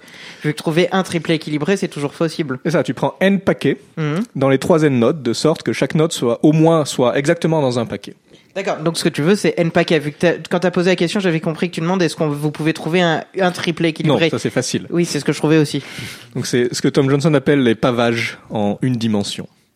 D'ailleurs, même euh, trois, hum, en fait, n triplet, c'est très simple. Il y a une manière triviale, c'est tu prends les trois premières, les trois suivantes, les trois suivantes. Oui. Donc il faut en Mais est-ce qu'il y en a d'autres. d'autres euh, qui sont plus intéressants? Voilà. Voilà, trouvons ces triplés, faisons de la musique euh, et nous avançons. Nous reprenons notre ascension de la montagne combinatoire. Vous commencez à connaître l'obsession d'Arnold à vouloir punaiser les gens comme des papillons dans des espaces vectoriels pour mieux les analyser. C'est le côté serpentard. Cette fois-ci, il fait la même chose, mais sous l'angle de la politique. Oui, alors avant de parler politique et euh, du discours politique, on va brièvement rappeler euh, le, le puisqu'on parle de combinatoire, je vais quand même rappeler euh, que le enfin la première euh, le premier exercice de combinatoire qu'on fait c'est avec les mots parce que finalement quand on parle, quand on écrit euh, on, on choisit dans notre vocabulaire un certain nombre de mots et qu'on ordonne. Donc euh, là pour aujourd'hui, on va se passer de, du problème d'ordonnancement et considérer qu'une phrase ou un texte c'est juste un paquet de mots, un sac de mots qui a été puisé dans notre répertoire. Donc le vocabulaire français qui fait entre 40 000 et 60 000 mots, je pense, suivant les individus, d'après ce que me dit mon dictionnaire. Euh, on peut considérer que écrire un texte, une chanson, une phrase, euh, n'importe quoi, ou la prononcer, c'est piocher dans notre vocabulaire, choisir des mots et les mettre, euh, enfin les pio- piocher dans ce sac de vocabulaire et les mettre dans notre texte. Donc pour représenter ça, par exemple, donc ce qu'on va ce qu'on va discuter aujourd'hui, c'est qu'il y a des outils mathématiques pour traiter ça et qui donnent des résultats très intéressants. Donc par exemple, si on prend euh, un texte, euh, j'en ai un sous les yeux que je vais vous lire brièvement, mais que tout le monde connaît. Donc je t'aime, je t'aime comme un fou, comme un soldat, comme une star de cinéma. Je t'aime, je t'aime comme un loup, comme un roi, comme un homme que je ne suis pas. Tu vois, je t'aime comme ça. Voilà, Victor Hugo. Voilà. Euh, Bourbaki, là. euh, Bourbaki. Donc voilà, non mais ce texte qui est un monument de la chanson française peut être représenté euh, simplement comme euh, enfin on peut on peut euh, en mathématiques L'entropie de Shannon est assez basse. Hein. Les je t'aime, Eh je ben t'aime, justement, mais c'est- en ça que je l'ai pris. et, C'est le premier qui m'est venu en tête. Mais il- on pourrait le représenter mathématiquement en comptant simplement le nombre de fois où chaque mot du vocabulaire français apparaît. Donc y compris avec euh, un zéro quand le mot n'apparaît pas, comme anacorèse ou philanthropie. Ça nous fait un vecteur à 60 000 dimensions. Donc et qui aurait par exemple 5, euh, enfin dont la qui, qui aurait un poids de 5 pour le pour le mot M, 7 pour le mot com, et zéro pour euh, philo- anacorèse. pour anacorèse et haricot. Voilà. Donc voilà, donc on pourrait imaginer que tous les textes de la langue française, si on a une approche euh, bag of words, c'est-à-dire on s'occupe pas de l'ordre, euh, sont une combinaison des mots euh, de la des mots du vocabulaire français, où tu peux piocher plusieurs fois le même, donc un tirage avec remise, si je ne m'abuse. Donc en particulier les tests politiques. Donc on va simplifier un petit peu parce que sinon ça va être trop long. Mais imaginons que tous les textes on est donc on est dans une année présidentielle. Donc nos candidats, euh, j'en ai pris cinq, on va dire Macron. Il y a même pas besoin de les nommer. Mais disons que nos candidats. Mais. Nomme-les, nomme-les, ça, parce que les gens les ont bien en tête. Ils sont, on en a pas parlé partout. Les gens qui écouteront les. Ils vont détester les mathématiques au bout d'un moment. Non mais c'est intéressant pour ce que ça va faire sortir. Donc on a un outil euh, très puissant pour analyser le discours qui s'appelle euh, les SVD. Donc c'est de l'anglais, c'est single value, euh, singular value décomposition. Donc c'est un outil d'algèbre linéaire. Des Alors, compositions en valeur singulière. Voilà. Alors, je sais jamais si c'est la même chose que, si- enfin non, c'est pas les eigenvalues et les vecteurs propres, parce qu'à une époque je faisais la confusion. Euh, non, ça ne l'est pas, euh, en l'occurrence. Donc, la décomposition en valeur singulière permet d'analyser le, le- les discours ou les textes euh, qui sont représentés comme un problème de combinatoire. Donc, imaginons par exemple, on a cinq candidats, donc Macron, Fillon, Hamon, Le Pen et Mélenchon. Donc, euh, enfin, les, les choix que j'ai faits ne représentent pas les avis politiques de, de trajectoire, mais c'est les cinq principaux, je crois. J'ai suivi les choix de TF1 en fait. Bah, c'est les, non, mais c'est les cinq principaux, hein, il me semble. Peu importe, c'est Ouais. des exemples. Euh, donc, imaginons, ils génèrent des discours, donc euh, ils génèrent des corpus de texte. On va euh, simplifier énormément en disant que pour générer leur corpus de texte, leur vocabulaire est uniquement constitué de euh, cinq mots. Donc, sécurité, terrorisme, chômage, écologie et numérique. C'est très simplificatrice, hein, très simplificatrice comme vision. Et ils génèrent des textes qui contiennent un certain nombre de fois chacun de ces mots. Donc on pourrait représenter ça sous forme de, euh, de comptes, donc de vecteurs, comme je disais tout à l'heure. Par exemple, Macron, dans tous ses textes, il parle en moyenne euh, 8 fois de sécurité, 7 fois de terrorisme, 11 fois de chômage, 9 fois d'écologie, 10 fois de numérique. Je vais pas détailler pour chacun, mais disons que chaque corpus est un vecteur à 5 dimensions, parce que leur vocabulaire n'est constitué que de 5 mots. J'ai dit, c'est très réducteur. J'étais en train d'essayer d'imaginer les hommes et femmes politiques en train de juste de dire ces cinq mots en boucle avec un certain codage. Alors, Terrorisme, terrorisme, sécurité, numérique. Fou, bus, bar. Alors j'avais noté euh, certaines valeurs particulières parce qu'ils, mais je vais peut-être pas les énumérer, ça va être un peu long à l'oral, mais En Donc- gros, on comprend que tu crées des vecteurs euh, selon des, des, des doctrines. Ah non justement, c'est- bah attends, j'ai- t'as t'as spoilé là. Ah d'accord, excuse-moi. Mais donc les discours de chacun de nos candidats peuvent être représentés comme un vecteur à cinq dimensions. Sauf que là, si tu utilises un outil, donc tu pourrais te dire l'ensemble des textes humains ou politiques, euh, c'est euh, une combinaison de. euh, alors, imaginons que les textes soient fassent moins de 100 mots. Le nombre de textes possibles serait, euh, oui, fasse moins de 100 mots. Donc, euh, 1 parmi 5, enfin 5 exposant 100, c'est ça? Oui, le nombre de textes de 100 mots piochés par 6-5 mots. J'allais dire l'inverse. Si tu comptes l'ordre. Si tu comptes l'ordre. Euh, non, sans compter l'ordre, justement. Ah oui, non, tu Ouais, tu prendre le premier. factorielle, euh, Et puis c'est bon, on a parlé de la factorielle au début. Donc voilà, donc on pourrait imaginer que le nombre de textes possibles est assez important. Sauf que quand tu les analyses dans la vie réelle, tu te rends compte qu'en fait ces textes-là, euh, donc quand tu les analyses grâce au- à la décomposition en valeur singulière, tu te rends compte que ces textes en fait, ils peuvent être représentés avec nettement moins de chiffres, donc une matrice de rang inférieur, Euh, parce que la matrice des textes de chaque candidat selon les mots disponibles dans leur vocabulaire peut être décomposée. Et pour faire ça, on utilise la single value, enfin la singular value décomposition. Donc tu avais ton, ton vecteur à 5 dimensions. Dans ta matrice de, là j'ai 5 candidats, donc c'est une matrice de 5 par 5. Alors Oui. j'ai pas pris un bon exemple, il aurait fallu pas prendre. C'est pas forcément une matrice carrée justement.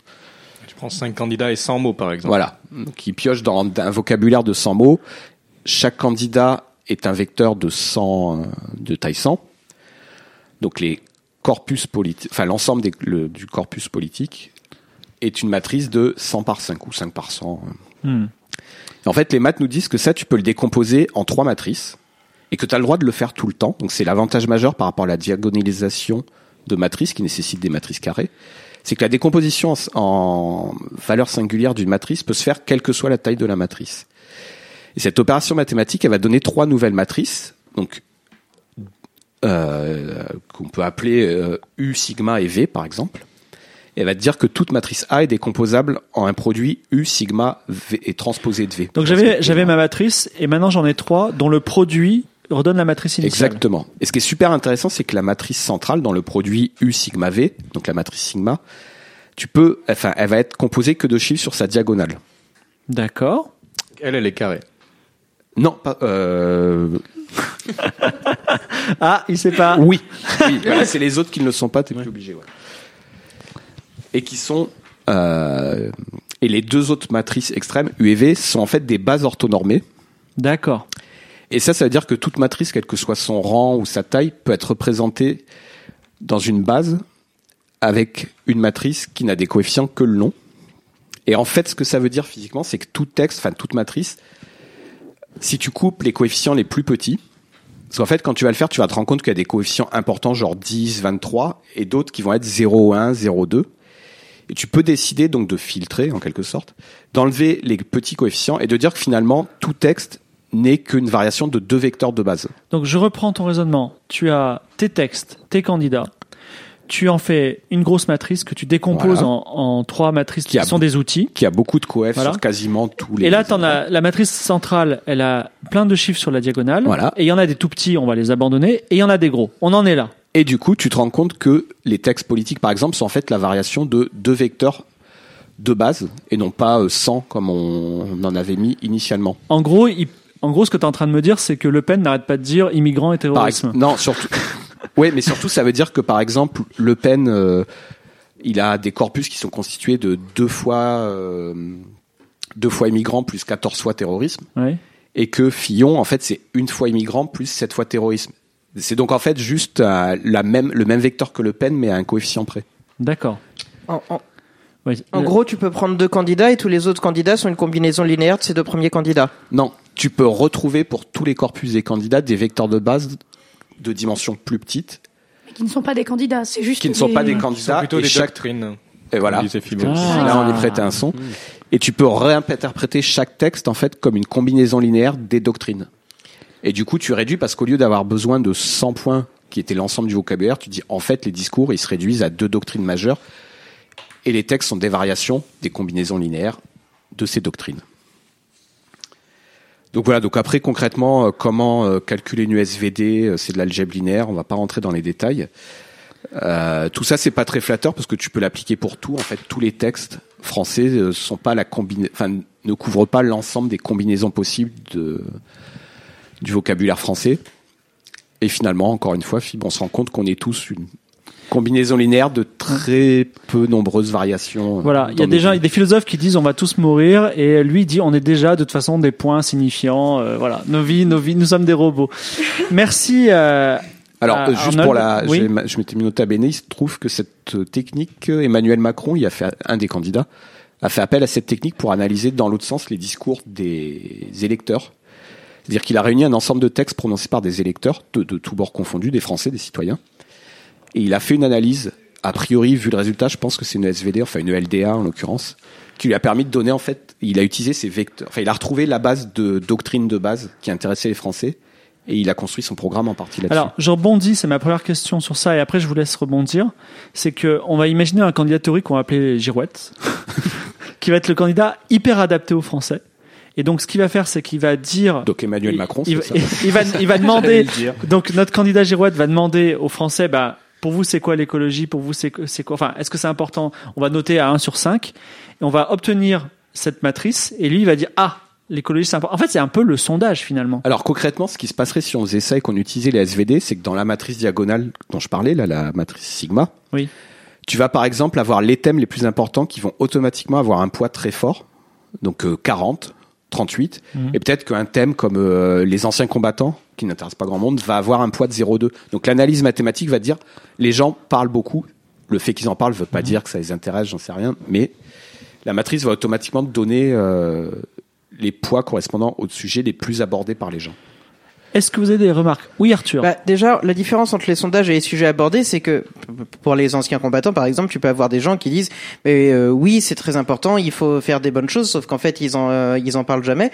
Et donc, ça montre que euh, il y a une différence entre ce qu'ils sont prêts à dire publiquement dans les sondages, donc, et euh, ce qu'ils disent en réalité entre l'image qu'ils vont avoir d'eux-mêmes, ce qu'ils veulent projeter, et la, la, celle qui correspond plus à ce ce qu'ils sont. Et donc on peut supposer peut-être qu'analyser le texte va te donner ce qui les intéresse vraiment, qui peut être différent que de ce qui dit qui les intéresse. Ah, mais ça, c'est les mathématiciens qui trouveront des filtres. Non mais tu c'est tu comparais un sondage donc Oui, bien disais qu'il y a ça. sûr. et euh, Arnold tu disais euh, c'est pas très flatteur on est euh, peu de dimensions. Mais euh, dans ce cas tu prends la bibliothèque de Babel où il y a la totalité des textes des suites de lettres possibles qui puissent exister. C'est une excellente nouvelle de Borges. Et comme ça j'ai placé un autre texte que je voulais rendre à la question de départ.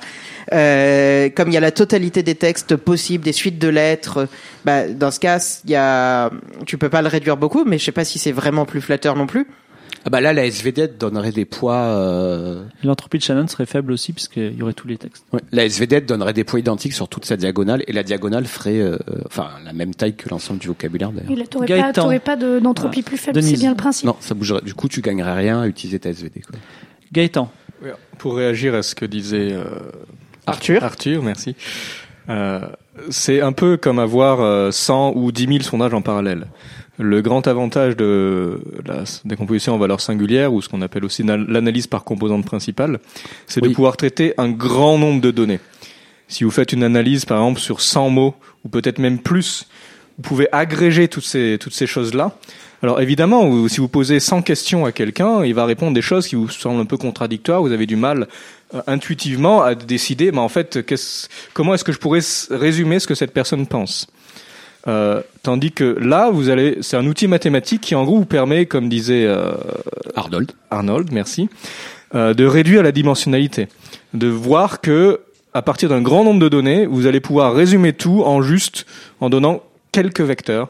Donc quelque chose qui est dans un espace de beaucoup plus petite dimension que le gros espace que vous, vous êtes parti. Parce qu'en fait, mathématiquement, ces outils, donc la PCA, la SVD, l'ICA, ils donnent les composantes de plus grande variation dans un ensemble de points. Donc c'est intéressant, ça peut être interprété statistiquement ou pour l'étude du langage naturel. Oui, Gaëtan.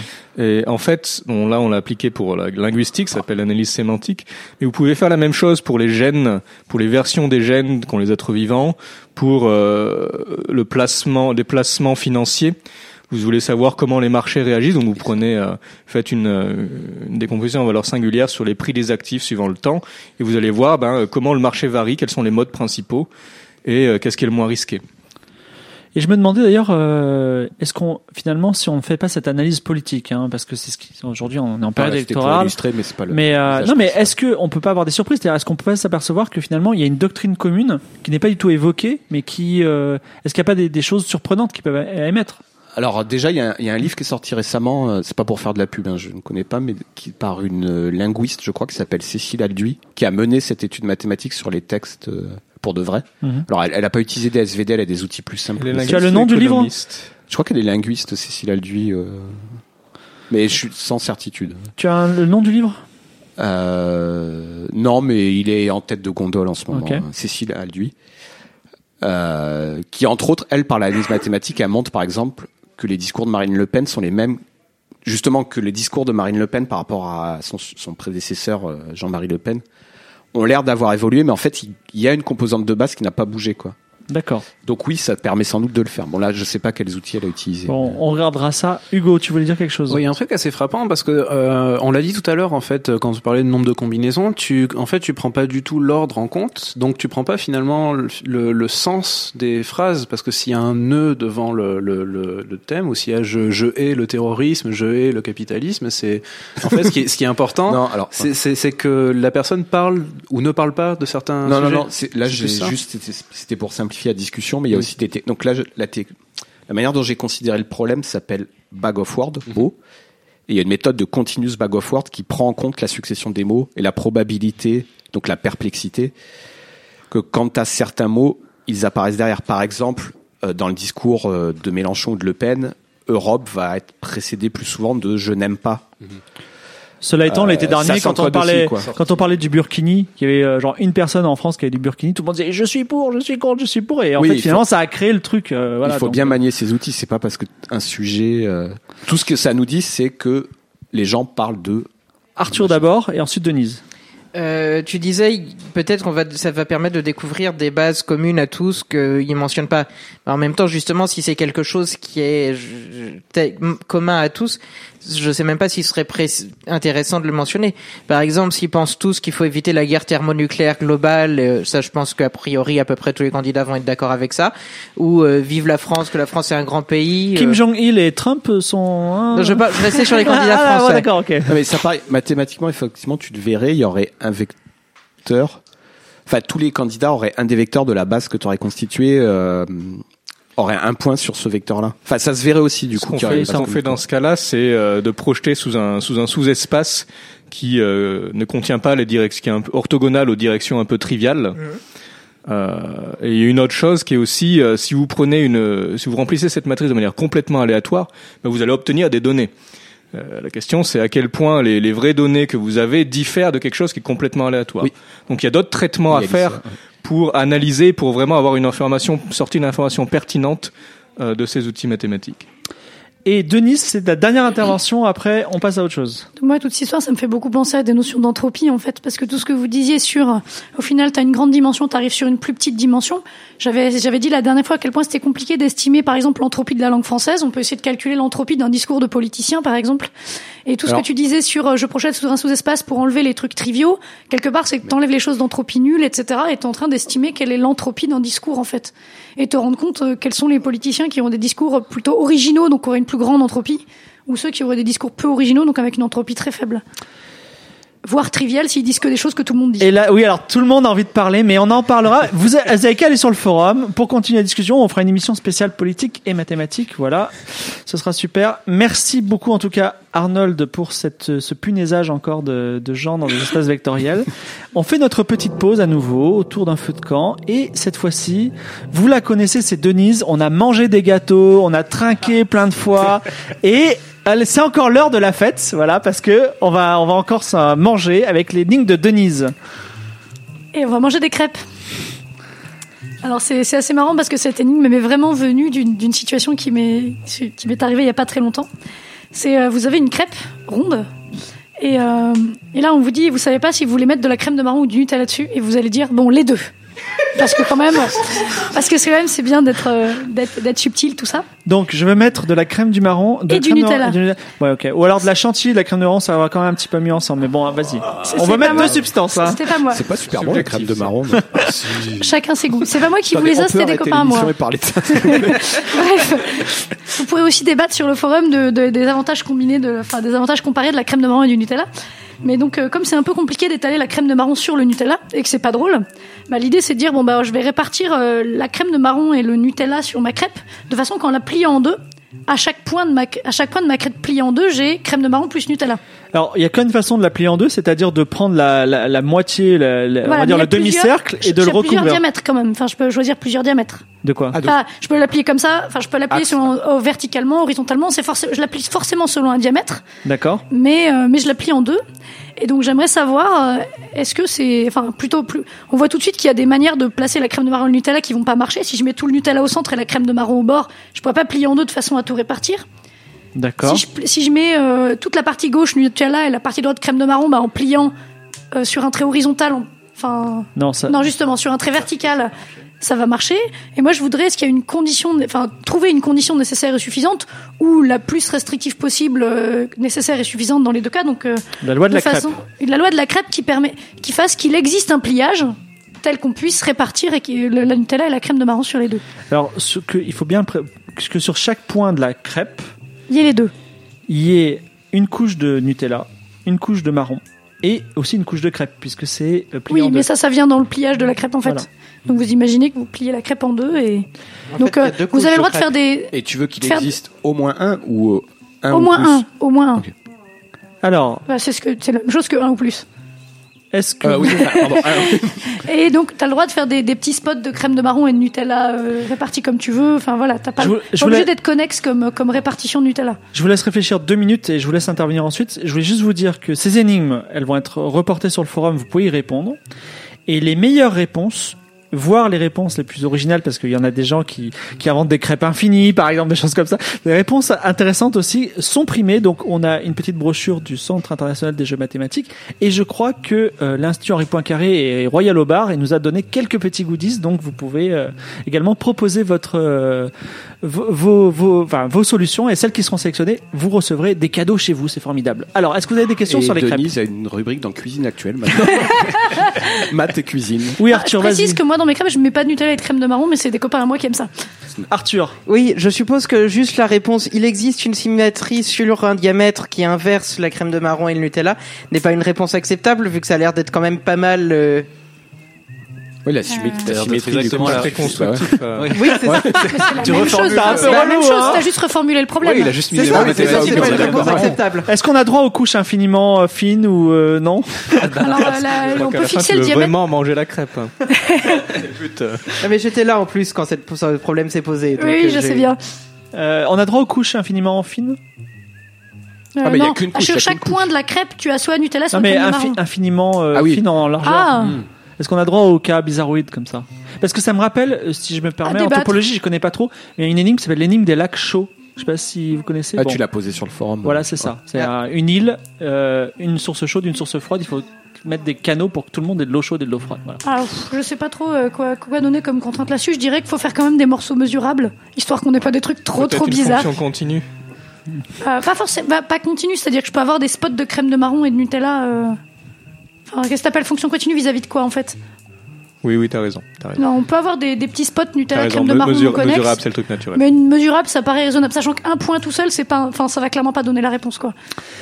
Eh bien, en attendant vos réponses, on va reprendre l'ascension. Et bon appétit. Voilà. Et cette fois-ci, c'est Gaëtan qui va prendre le, on va dire la, la, la lead de notre petite team. Alors, quand j'ai demandé à Gaëtan, qui est notre invité, d'écrire sur son thème favori, déjà, je l'ai vu, il a commencé à tricher parce qu'il a mis une police hyper petite, tu vois. Je dis, fais une ligne, il est ok, et, et fait une page, et donc il écrit en tout petit. et il en a écrit 10 pages. Mais c'était tout était intéressant, donc c'était vraiment euh, très un crève-cœur de de, de de de charcuter un peu dedans et de lui dire bon on va juste parler de ça. Dieu merci, on a quand même pu garder un, un morceau un petit peu dodu. Donc je vais commencer, euh, je vais donner la parole à Gaëtan. Et euh, donc vas-y, présente-nous un petit peu le thème de la combinatoire sous l'angle qui te tient le plus à cœur. Alors Hugo a parlé des problèmes de parenthèses, euh, comment légalement mettre, euh, vous avez n parenthèses ouvrantes et fermantes et combien il y a de manières de les mettre. Donc je vais partir de cet exemple et pour vous illustrer déjà la notion de bijection. Quand vous avez une bijection entre deux ensembles finis, la première chose que vous pouvez conclure c'est qu'ils ont le même cardinal, le même nombre d'éléments. Donc cette manière d'avoir n parenthèses ouvrantes et fermantes, c'est en bijection avec euh, les appariements de deux n points placés sur un- le long d'un cercle, mais sans se croiser. Donc vous reliez les points, mais vous n'avez pas le droit à ce que les lignes se croisent. Et euh, si vous pensez à ça et que vous écrasez une fois que vous avez euh, disposé les points sur le cercle et vous identifiez les arêtes de vos, enfin les, les petits morceaux de segments autour de chaque point sur votre cercle, vous identifiez suivant les, liens, vous allez obtenir un arbre qui est plongé dans le plan. Et donc, euh, ces appariements de n points qu'on appelle planaires, qui se croisent pas, c'est aussi en bijection avec euh, les arbres euh, enracinés, donc il y a un, sommet spécial, dessiné dans le plan. Donc là, on ne sait pas encore combien en a, mais on sait au moins que tous ces problèmes sont équivalents. Alors pour savoir combien en a, on va appliquer la méthode de bijection récursive. Donc je vais partir de mon appariement de deux n points sans se croiser. Je sais que 1 est relié à un point, 2i, euh, donc il y a les points 1, etc. jusqu'à 2n. Et puis 1 doit être relié à un point d'indice pair, parce que sinon je vais avoir des choses qui vont se croiser. Donc je l'appelle 2i, et i vit entre euh, 1 et n. Et ben si je fais ça, donc maintenant je- j'enlève ce lien-là, et d'un côté je vais avoir les points entre 2 et 2i-1 qui vont être reliés ensemble, puisque ça n'a pas le droit de croiser l'autre lien. Et puis les points de l'autre côté, entre 2i plus 1 et 2n, ils sont aussi reliés ensemble. Donc ça, ça me donne une relation, si j'appelle Rn le nombre d'appariements planaires de 2n points, je vais pouvoir écrire que Rn, c'est la somme, parce qu'on avait plein de possibilités différentes, donc somme de i égale 1 jusqu'à n-1, de ri-1 multiplié par rn-i-1. C'est une application du lemme des bergers, puisqu'il y a un appariement d'un côté, un appariement de l'autre. Très bien. Il y a une condition initiale pour ça qui est R de 1. Si vous regardez juste deux points, mais il n'y a qu'une seule manière de les apparier. Donc voilà, là on a une relation quadratique qui est pas spécialement, euh, si vous la regardez la première fois, vous savez pas trop comment la résoudre. Et pour ça, il y a des études très puissants en combinatoire qu'on appelle les séries génératrices. Donc essentiellement, une série génératrice, c'est une fonction dont le coefficient de Taylor, une fonction analytique, dont le coefficient de Taylor sont les nombres que vous cherchez. Donc ici, je vais appeler euh, S de x, ça va être somme des... que- je, je me permets juste de, Ouais. de reformuler. Donc, en gros, la fonction, euh, quand tu, quand tu as, quand tu as trouvé la fonction, tu as la réponse à ta solution. Voilà. Voilà. Et, tu l'as de manière assez compacte. D'accord, très bien. Donc ici, je vais définir euh, S de x qui va être somme sur n, euh, plus grand que 1, de euh, Rn par x puissance n. Voilà, j'ai fait ce choix-là. Et si je traduis euh, la relation de récurrence que j'ai trouvée sur les Rn en termes de cette fonction S de x, en faisant attention aux cas spéciaux n égale 0 où je pouvais pas faire mon découpage, je pouvais pas enlever le premier lien, euh, je trouve S de x moins 1 est égal à x S carré de x. C'est une équation quadratique qui dépend de x. Vous pouvez la résoudre très simplement. La solution, si je me trompe pas, c'est S de x égale 1 demi, facteur de 1 moins racine de 1 moins 4x. Euh, donc si vous développez ça, euh, si vous faites un développement Taylor de ça, vous allez trouver votre Rn, qui est 2n factoriel divisé par n factoriel, n plus 1 factoriel. Ça s'appelle le nème nombre de Catalan. Euh, et vous l'avez encodé dans une seule fonction, donc là encore, euh, l'entropie de Shannon euh, est a vraiment diminué comparé à juste se donner toute la suite. Bon. Alors, les séries génératrices, là, c'était assez simple. euh, J'ai fait euh, juste somme des Rn x puissance n. Souvent, il faut être astucieux pour trouver la bonne normalisation qui va faire que ça vous simplifie la vie quand vous voulez résoudre l'équation fonctionnelle. Euh, mais c'est très puissant. Euh, surtout parce que les équations fonctionnelles qu'on obtient sur, euh, sur ces séries génératrices, vous avez des, des très bons outils d'analyse complexe euh, qui sont difficiles à interpréter du point de vue combinatoire, mais qui vont vous permettre vraiment d'accéder à la solution. Et non seulement vous allez vous permettre d'accéder à la solution, mais aussi les outils d'analyse complexe vous disent comment cette suite que vous cherchez, les Rn, comment est-ce que ça croît quand n tend vers l'infini. Ça, vous pouvez le lire sur les singularités. Donc, si je comprends bien, on a un problème initial. On cherche notre série génératrice qui va, une fois qu'on l'a trouvée, on a trouvé notre solution.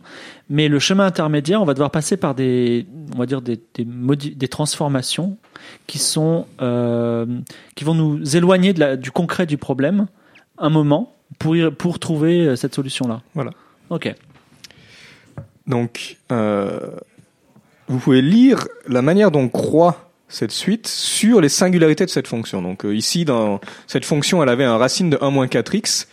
Donc euh, la fonction racine, sa dérivée est infinie en, en 0. Donc vous avez 1 moins 4x. Donc ça veut dire qu'il y a une singularité en x égale 1 quart. Et si vous regardez dans le plan complexe, euh, c'est en gros c'est la seule singularité que vous avez. Euh, eh bien, le fait que vous avez une singularité x, x égale 1 quart, ça se traduit dans le fait que catalan, vous pouvez montrer que ça croît comme 4 puissance n. Le fait que la singularité soit en racine, ça veut même vous dire que ça se comporte comme une constante multipliée par 4 puissance n divisé par n puissance 3,5. C'est une approximation un peu plus fine. Et si vous vraiment vous lisez la valeur de la constante, qui était ici euh, moins 1,5, euh, vous allez trouver que la constante, c'est 1 sur racine de pi dans cette asymptotique. Donc c'est une méthode complètement générale. J'aurais pu obtenir le résultat par l'approximation de Stirling sur la factorielle, mais cette méthode, elle est très utile quand vous n'avez pas spécialement de formule pour la suite, mais vous avez une formule pour la série génératrice ou une caractérisation. Et donc il y a tout un livre de Philippe Flageolet, euh, qui est un combinatoriste français qui est disparu il y a pas longtemps, et de Sedgwick, où il y a des tas d'exemples d'applications de ça, euh, en informatique, euh, en combinatoire. euh, voilà. Donc ça c'était un exemple. Maintenant je vais essayer de vous motiver, mais pourquoi est-ce qu'on regarde ce genre de problème? Pourquoi est-ce qu'on énumère? Et pourquoi des objets géométriques comme des arbres ou des appariements Donc une motivation pour énumérer, c'est ça vient de la physique statistique. Vous voulez prendre, vous fixez un type d'objet et vous voulez en prendre un au hasard et vous demandez quelles sont les propriétés de cet objet pris au hasard. Euh, et la première chose à faire, c'est de savoir bah, combien il y a de possibilités, combien on a de ces objets, si vous voulez en choisir un au hasard. Si vous le faites de manière uniforme, ensuite la probabilité d'en avoir un donné, ça sera 1 sur le cardinal de l'ensemble d'objets que vous regardez. Euh, alors pourquoi géométrique? Je dirais que si vous regardez dans la nature, vous allez voir des structures assez complexes, des arbres, donc des vrais avec de la sève, euh, des nuages, euh, vous allez voir aussi des ondes à la surface de l'eau. Euh, vous pouvez regarder la muqueuse, euh, les muqueuses chez les êtres vivants, euh, quand vous injectez de l'eau dans, dans la roche, quand vous préparez votre café, il y a l'eau qui va percoler dans le café. Toutes ces choses-là, euh, qu'on- l'objet assez complexe finalement à décrire, on peut les idéaliser mathématiquement et donc on a des objets dans la nature mathématique qui leur correspondent et souvent c'est des objets géométriques où la relation de voisinage entre, entre différents points va vraiment compter pour déterminer ce qui se passe. Il y, a- il y a donc des fonctions qui décrivent euh, les nuages et les muqueuses. On peut générer euh, avec des fractales euh, aléatoires des nuages très réalistes. D'accord. Je fais juste une petite parenthèse. Donc, on a cette fonction, cette série génératrice qui, on va dire, décrit un nuage idéal. Non, ça peut compter le nombre de structures une fois qu'on s'est Ah, fixé d'accord. comme- Ok. Autant pour moi. D'accord. D'accord. Je te laisse continuer alors dans ce cas-là. Donc euh, voilà, vous avez en mathématiques des objets comme euh, des arbres abstraits, des graphes, des surfaces aléatoires, des marches aléatoires branchantes, et tous ces choses-là, ben, on voudrait les énumérer pour ensuite pouvoir les choisir, en choisir un au hasard. Et le principe qui a eu beaucoup de succès en physique, c'est que dans la nature, si je veux décrire les propriétés d'un objet complexe, je vais plutôt essayer de, le- de les voir comme des propriétés typiques d'un ensemble d'objets aléatoires. Donc c'est ça le, le guide euh, du raisonnement. Alors, il y a un petit silence. Donc, euh, tu, euh, on a, on veut, on peut parler des nuages? On peut parler de nuages. Alors, tu voudrais modéliser le nuage. Et Mhm. si je reprends ta phrase, tu vas prendre des objets aléatoires. Mhm. Enfin, tu vas prendre une disposition aléatoire d'objets et Ouais. tu vas essayer de trouver le nuage dans ces objets. C'est ça? Non, pas tout à fait. Chacun des objets, ce sera un nuage D'accord. généré de manière aléatoire. Ok. Et évidemment, si t'en si génères un, si t'en dessines un sur ta feuille, il va être très spécial ce nuage. Oui. Il va peut-être pas ressembler à un vrai nuage. Hmm. Mais si t'as une manière de générer tout un ensemble de nuages D'accord. euh, parmi un certain nombre, Oui. peut-être que parmi ceux-là, avec grande probabilité, ça va être assez réaliste, où ils vont être, euh, ils vont avoir cette rugosité ou, euh, D'accord. Très bien. Ok. ou cette taille. Continuons. Donc, euh, je vais vous donner un exemple de réalisation de, ça. Je vais parler des surfaces aléatoires. Imaginez une sphère et euh, on va parler de quadrangulation. C'est juste une manière de découper la sphère euh, en traçant un graphe dessus, tel que quand vous enlevez le graphe, la sphère est découpée en, faces qui ont quatre côtés. Donc, vous pouvez très bien imaginer, vous prenez un quadrillage bien régulier, donc ça fait des carrés, vous, vous emballez tout ça en une sphère. Bon, là, on va considérer combien de manières différentes de euh, quadranguler la sphère avec n faces. Donc, et la question qu'on se pose sur ce genre d'objet, si j'en prends au hasard, c'est voilà, je donc imaginons que je choisis une origine, euh, un point origine sur ce sur la sphère qui appartient au graphe. Euh, quelle est la distance typique d'un point choisi au hasard à l'origine quand on a une quadrangulation à n faces euh, donc ici on parle de notion de distance, euh, on appelle ça la métrique. Une, une manière de mesurer distance c'est une métrique. J'aimerais juste qu'on précise pour euh, les néophytes qui nous suivent encore le mot quadrangulation. C'est une manière de découper la sphère en euh, faces qui ont quatre côtés. D'accord, donc on met une sorte de... Ah oui, d'accord. Euh, c'est un peu, excusez-moi, je vais me prendre une métaphore de mon métier. Dans les jeux vidéo, on met des personnages, mais en fait, c'est des polygones très ça. rapprochés. Donc vous collez, vous collez des polygones à quatre faces de manière à former une sphère. Et quand on les voit de très loin, ça peut former une sphère. Donc quand il y en a vraiment beaucoup, Voilà. et c'est ce à quoi on s'intéresse, ça ressemble, c'est une sorte de discrétisation de la sphère. D'accord, donc on- là, on rend la réalité discrète et nos nuages discrets. Voilà. Voilà. Et donc, vous pouvez vous demander, si vous prenez une telle quadrangulation à une face, euh, quelles sont ses propriétés métriques Euh, Et euh, donc, imaginez que vous avez une personne qui souffre d'Alzheimer, qui vous avez lâché à l'origine, et dès qu'elle voit une arête, elle va choisir une direction au hasard pour marcher. En temps long, quelle distance, de quelle distance de sa maison elle se sera éloignée Si vous faites ça à Manhattan, euh, comme c'est le quadrillage est très régulier, euh, vous allez trouver que la distance croît comme t, où t est le temps puissance 1,5. Si vous faites ça sur une grande quadrangulation aléatoire, ça la conjecture, et c'est pas encore démontré, c'est que c'est t puissance 1 quart. Cette conjecture a un nom? Euh, non, je ne crois pas. D'accord, la conjecture de l'Alzheimer. Du marcheur bourré. J'ai préféré la présenter comme ça pour des raisons qui vont apparaître après. Je parle plutôt de la marche aléatoire du mec bourré, mais. euh, Voilà. Donc ça veut dire que la personne va s'éloigner beaucoup moins vite sur une quadrangulation aléatoire.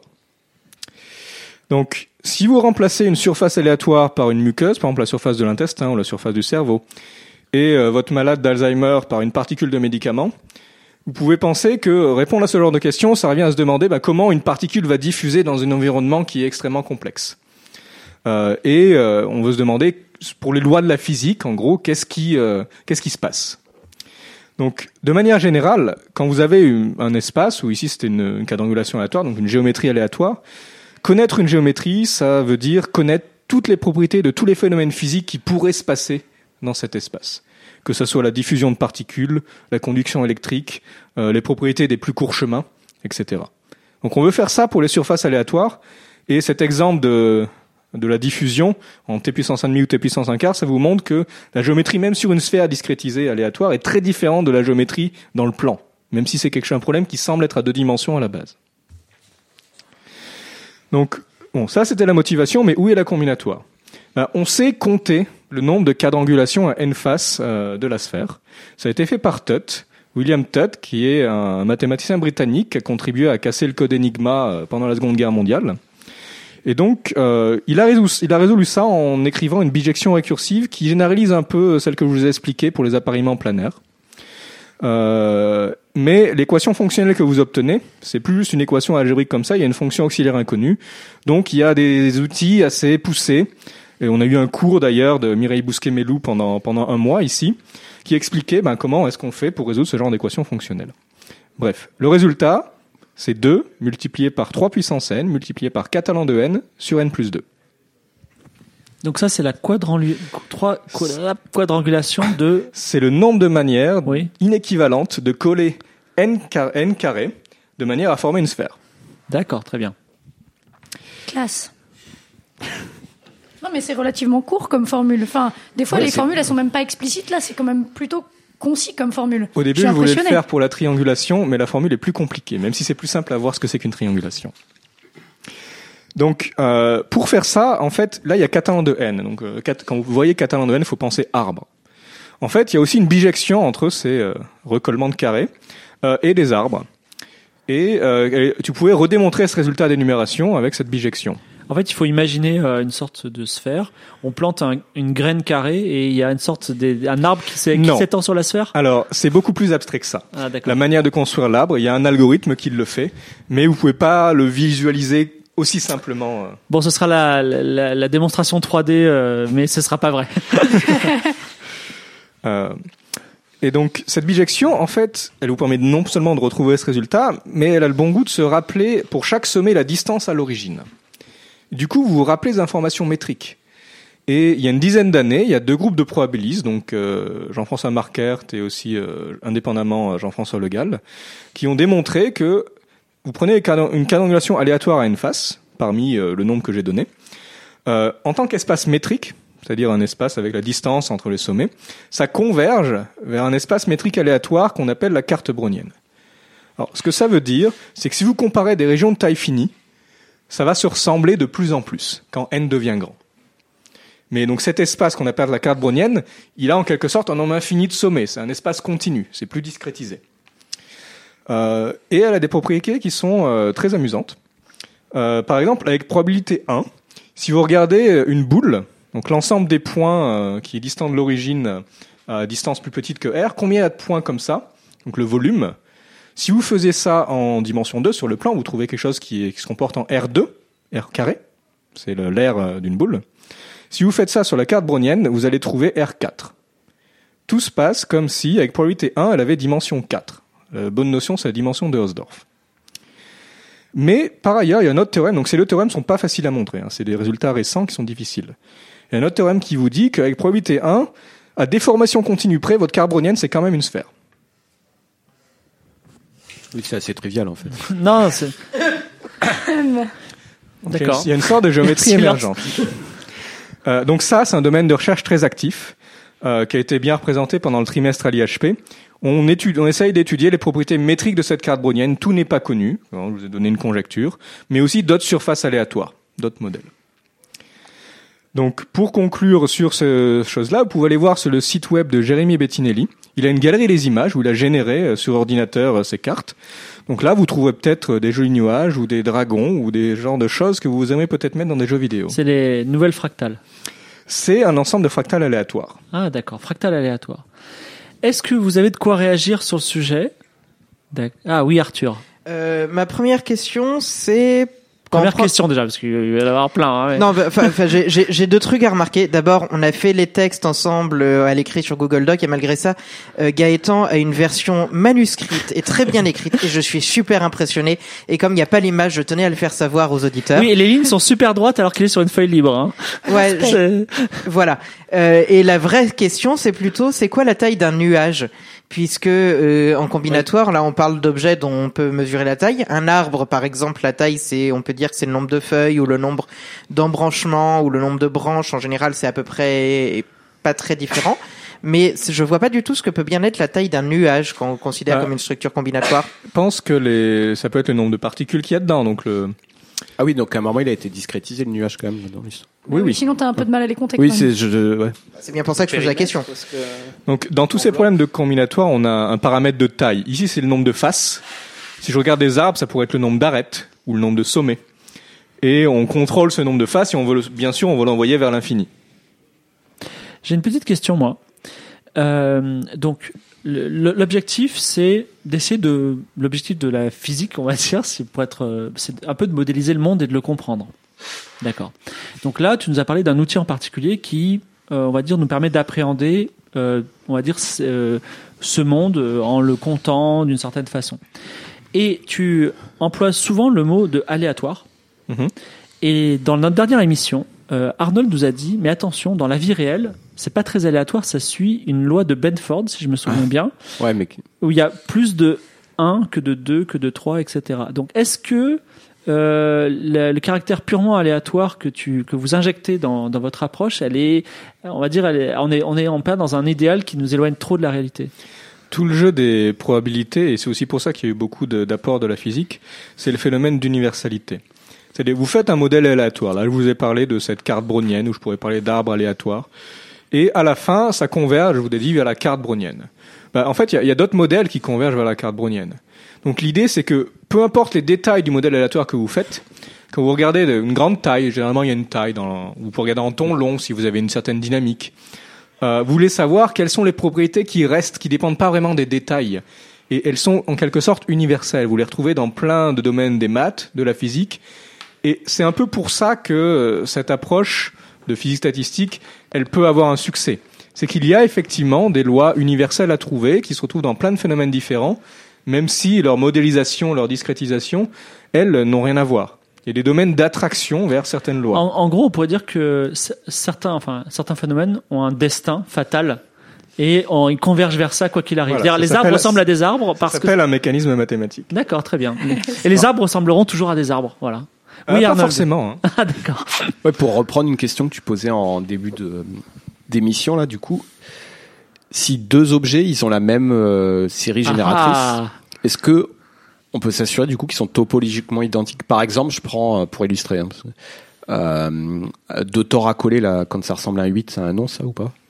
Un truc avec deux trous quoi, topologiquement. Oui, un tour à deux trous. Si tu trouves que euh, la quadriangulation de fibre optique c'est la même que celle d'un tor à deux trous, est-ce que tu peux dire que je suis le symbole infini. Voilà. est-ce que, est-ce que ça, enfin, est-ce que du coup, t'es sûr qu'il existe une, enfin, que topologiquement, c'est deux objets identiques quand ils partagent la même série génératrice ou... Euh, Identique dans donc le je sens, pense qu'il y a une confusion entre l'objet lui-même et la série génératrice qui est juste qui est en train de compter les objets d'un certain type.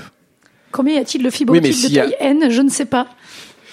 Donc tu peux aussi faire des, des, des quadrangulations, donc découpage euh, d'un tore à deux trous. Tu peux les compter. Ouais. Ça sera une série génératrice qui est, qui est un peu différente, euh, mais qu'on sait aussi qu'on sait aussi trouver. Et du coup, et si je fais aussi la quadrangulation de mon gobelet, donc il n'est pas un tor à deux trous, et que je Euh, trouve ton la gobelet, même, c'est une sphère topologiquement. Mais voilà. Euh, oui, il y a pas de trou de l'autre côté, merde. Euh, Mais Est-ce que, est-ce que si pratique, on prend deux montre. objets euh, définis, est-ce que le- la classification par série génératrice correspond à la classification topologique, topologique, avec ouais. le trou Oui, avec donc voilà, donc dire en que ça fait, dépend de voilà. la- des propriétés topologiques du truc. D'accord, j'ai voilà, compris- compris la question. Le KNR, quoi, enfin, le nombre de... Et effectivement, quand je dis le nombre de manières inéquivalentes de coder des carrés, etc., c'est ensuite à des formations continues près. Ouais, donc on est Donc, revenu à la es sûr, donc topologie on va les topologie, trous quoi, en fait. Donc c'est de maintenant de manière inéquivalente, euh, modulo les transformations continues Oui, oui, qui préservent sûr. les relations d'incidence du graphe. Oui, coup, Arthur. Là, là, t'as répondu à un sens de la question. T'as dit que si c'est le même objet topologiquement, il a la même, euh, il a le même nombre de classes. La question qui reste, c'est est-ce que si deux objets ont le même nombre de classes, on peut en conclure qu'ils sont topologiquement équivalents? Non, là, je pense qu'il y a une petite confusion sur la question. euh. Là, j'ai dit, je compte quoi? Je compte les manières topologiquement inéquivalentes de découper la sphère en euh, truc à une En carré, ouais. ouais. Euh, maintenant, euh, je- l'ensemble de ces choses-là, euh, il n'a pas de signification topologique particulière. C'est juste un Ah, ensemble si, bah, d'objets. c'est ça que Non, je mais demandais. Je la- me demandais la- si moi, si l'ensemble de ces choses-là te donnait une idée de la topologie du coup. Quoi. Non, pas vraiment. pas Parce que quand t'as que des nombres, tu peux pas vraiment te rappeler quelle était la tête de ta euh, de ton Mais découpage justement, en face. comme en topologie, c'était. Enfin, Donc, Ce que, ce que tu es en train de dire, pardon, c'est que tu- le- les choses que tu comptes, c'est euh, donc à euh, déformation continue près, c'est-à-dire que tu auras forcément le même nombre si c'est un gobelet ou une sphère parce que tu as cette déformation continue. Voilà. Donc ça te donne pas d'informations sur la topologie vu que tu supposes que la topologie c'est la Oui. même. D'accord. Mais Arthur. si- si jamais tu essayes de trianguler euh, quelque chose qui n'est pas topologiquement une sphère, Oui. Il se peut que tu retrouves le même nombre de quadrangulations. Non. Euh, on le trouve pas, on peut le calculer. En fait, pour n'importe quel nombre de trous, on sait calculer aussi récursivement. Ça s'appelle une récurrence topologique. Euh, et ça se retrouve dans plein de domaines différents. Et donc la série génératrice est différente. D'accord, donc il me semble que c'était un peu la question qui était posée Ouais, tout ça, à l'heure, de ouais, savoir est-ce qu'il y a une équivalence entre le fait d'avoir la même séquence de quadrangulation et d'avoir la même topologie? Dans ce cas-là, on peut dire, mais c'est un peu par définition que la série génératrice est un invariant topologique. ça. Et en plus, il permet de distinguer toutes en les fait, t'es topologies. Oui, c'était la question, c'était ce que j'avais compris dans la question d'Arthur, effectivement. J'étais un peu lent à comprendre. Non, non, mais. Non, mais. Je pense que nos auditeurs aussi, comme ça, ça leur laissera le temps. euh. En fait, la topologie, c'est un peu le, le, le domaine un petit peu craint de notre émission. Voilà. Allez Donc, lire euh, la BD que je- dont j'ai parlé. Franchement, elle est cool. Voilà. Par contre, on aime bien les beignets. merci, euh, merci pour cette première partie. Mais Gaëtan, on va revenir Ah, comme. c'est terminé euh, les questions? Ah, ça, on va, en- non bien, il, il va y en avoir d'autres bientôt, bientôt, mais on va faire une petite pause d'abord. Et aussi, euh, malheureusement, il faut que l'émission dure moins de 6 heures. Donc, euh, on fait une petite a pause, euh, une petite pause autour du feu. Voilà, on se repose. Et c'est Hugo qui, euh, comme toujours, a des énigmes très précises, mais qui laisse à penser. Donc, je vais lui donner la parole. Euh, mon énigme, c'est une énigme qui m'a été posée par une amie euh, qui n'est pas du tout mathématicienne, mais qui était un peu obsédée par ce problème. Et j'avoue que ça fait quelque temps que j'y pense et j'arrive pas à trouver le raisonnement qui résout bien l'énigme. Donc je vous, soumets à, votre sagacité. Euh, on va prendre, on va partir du principe qu'on a n types de fruits. Donc par exemple pour n égale 3, on va dire qu'il y a des pommes, des bananes, des oranges. Ces fruits-là, vous les avez en quantité illimitée. Vous avez un nombre illimité de pommes, un nombre illimité de bananes, un nombre illimité- d'oranges. Vous avez un panier devant vous qui peut contenir exactement trois fruits. Combien de paniers différents est-ce que vous pouvez faire à partir de toutes vos pommes, vos bananes et vos oranges?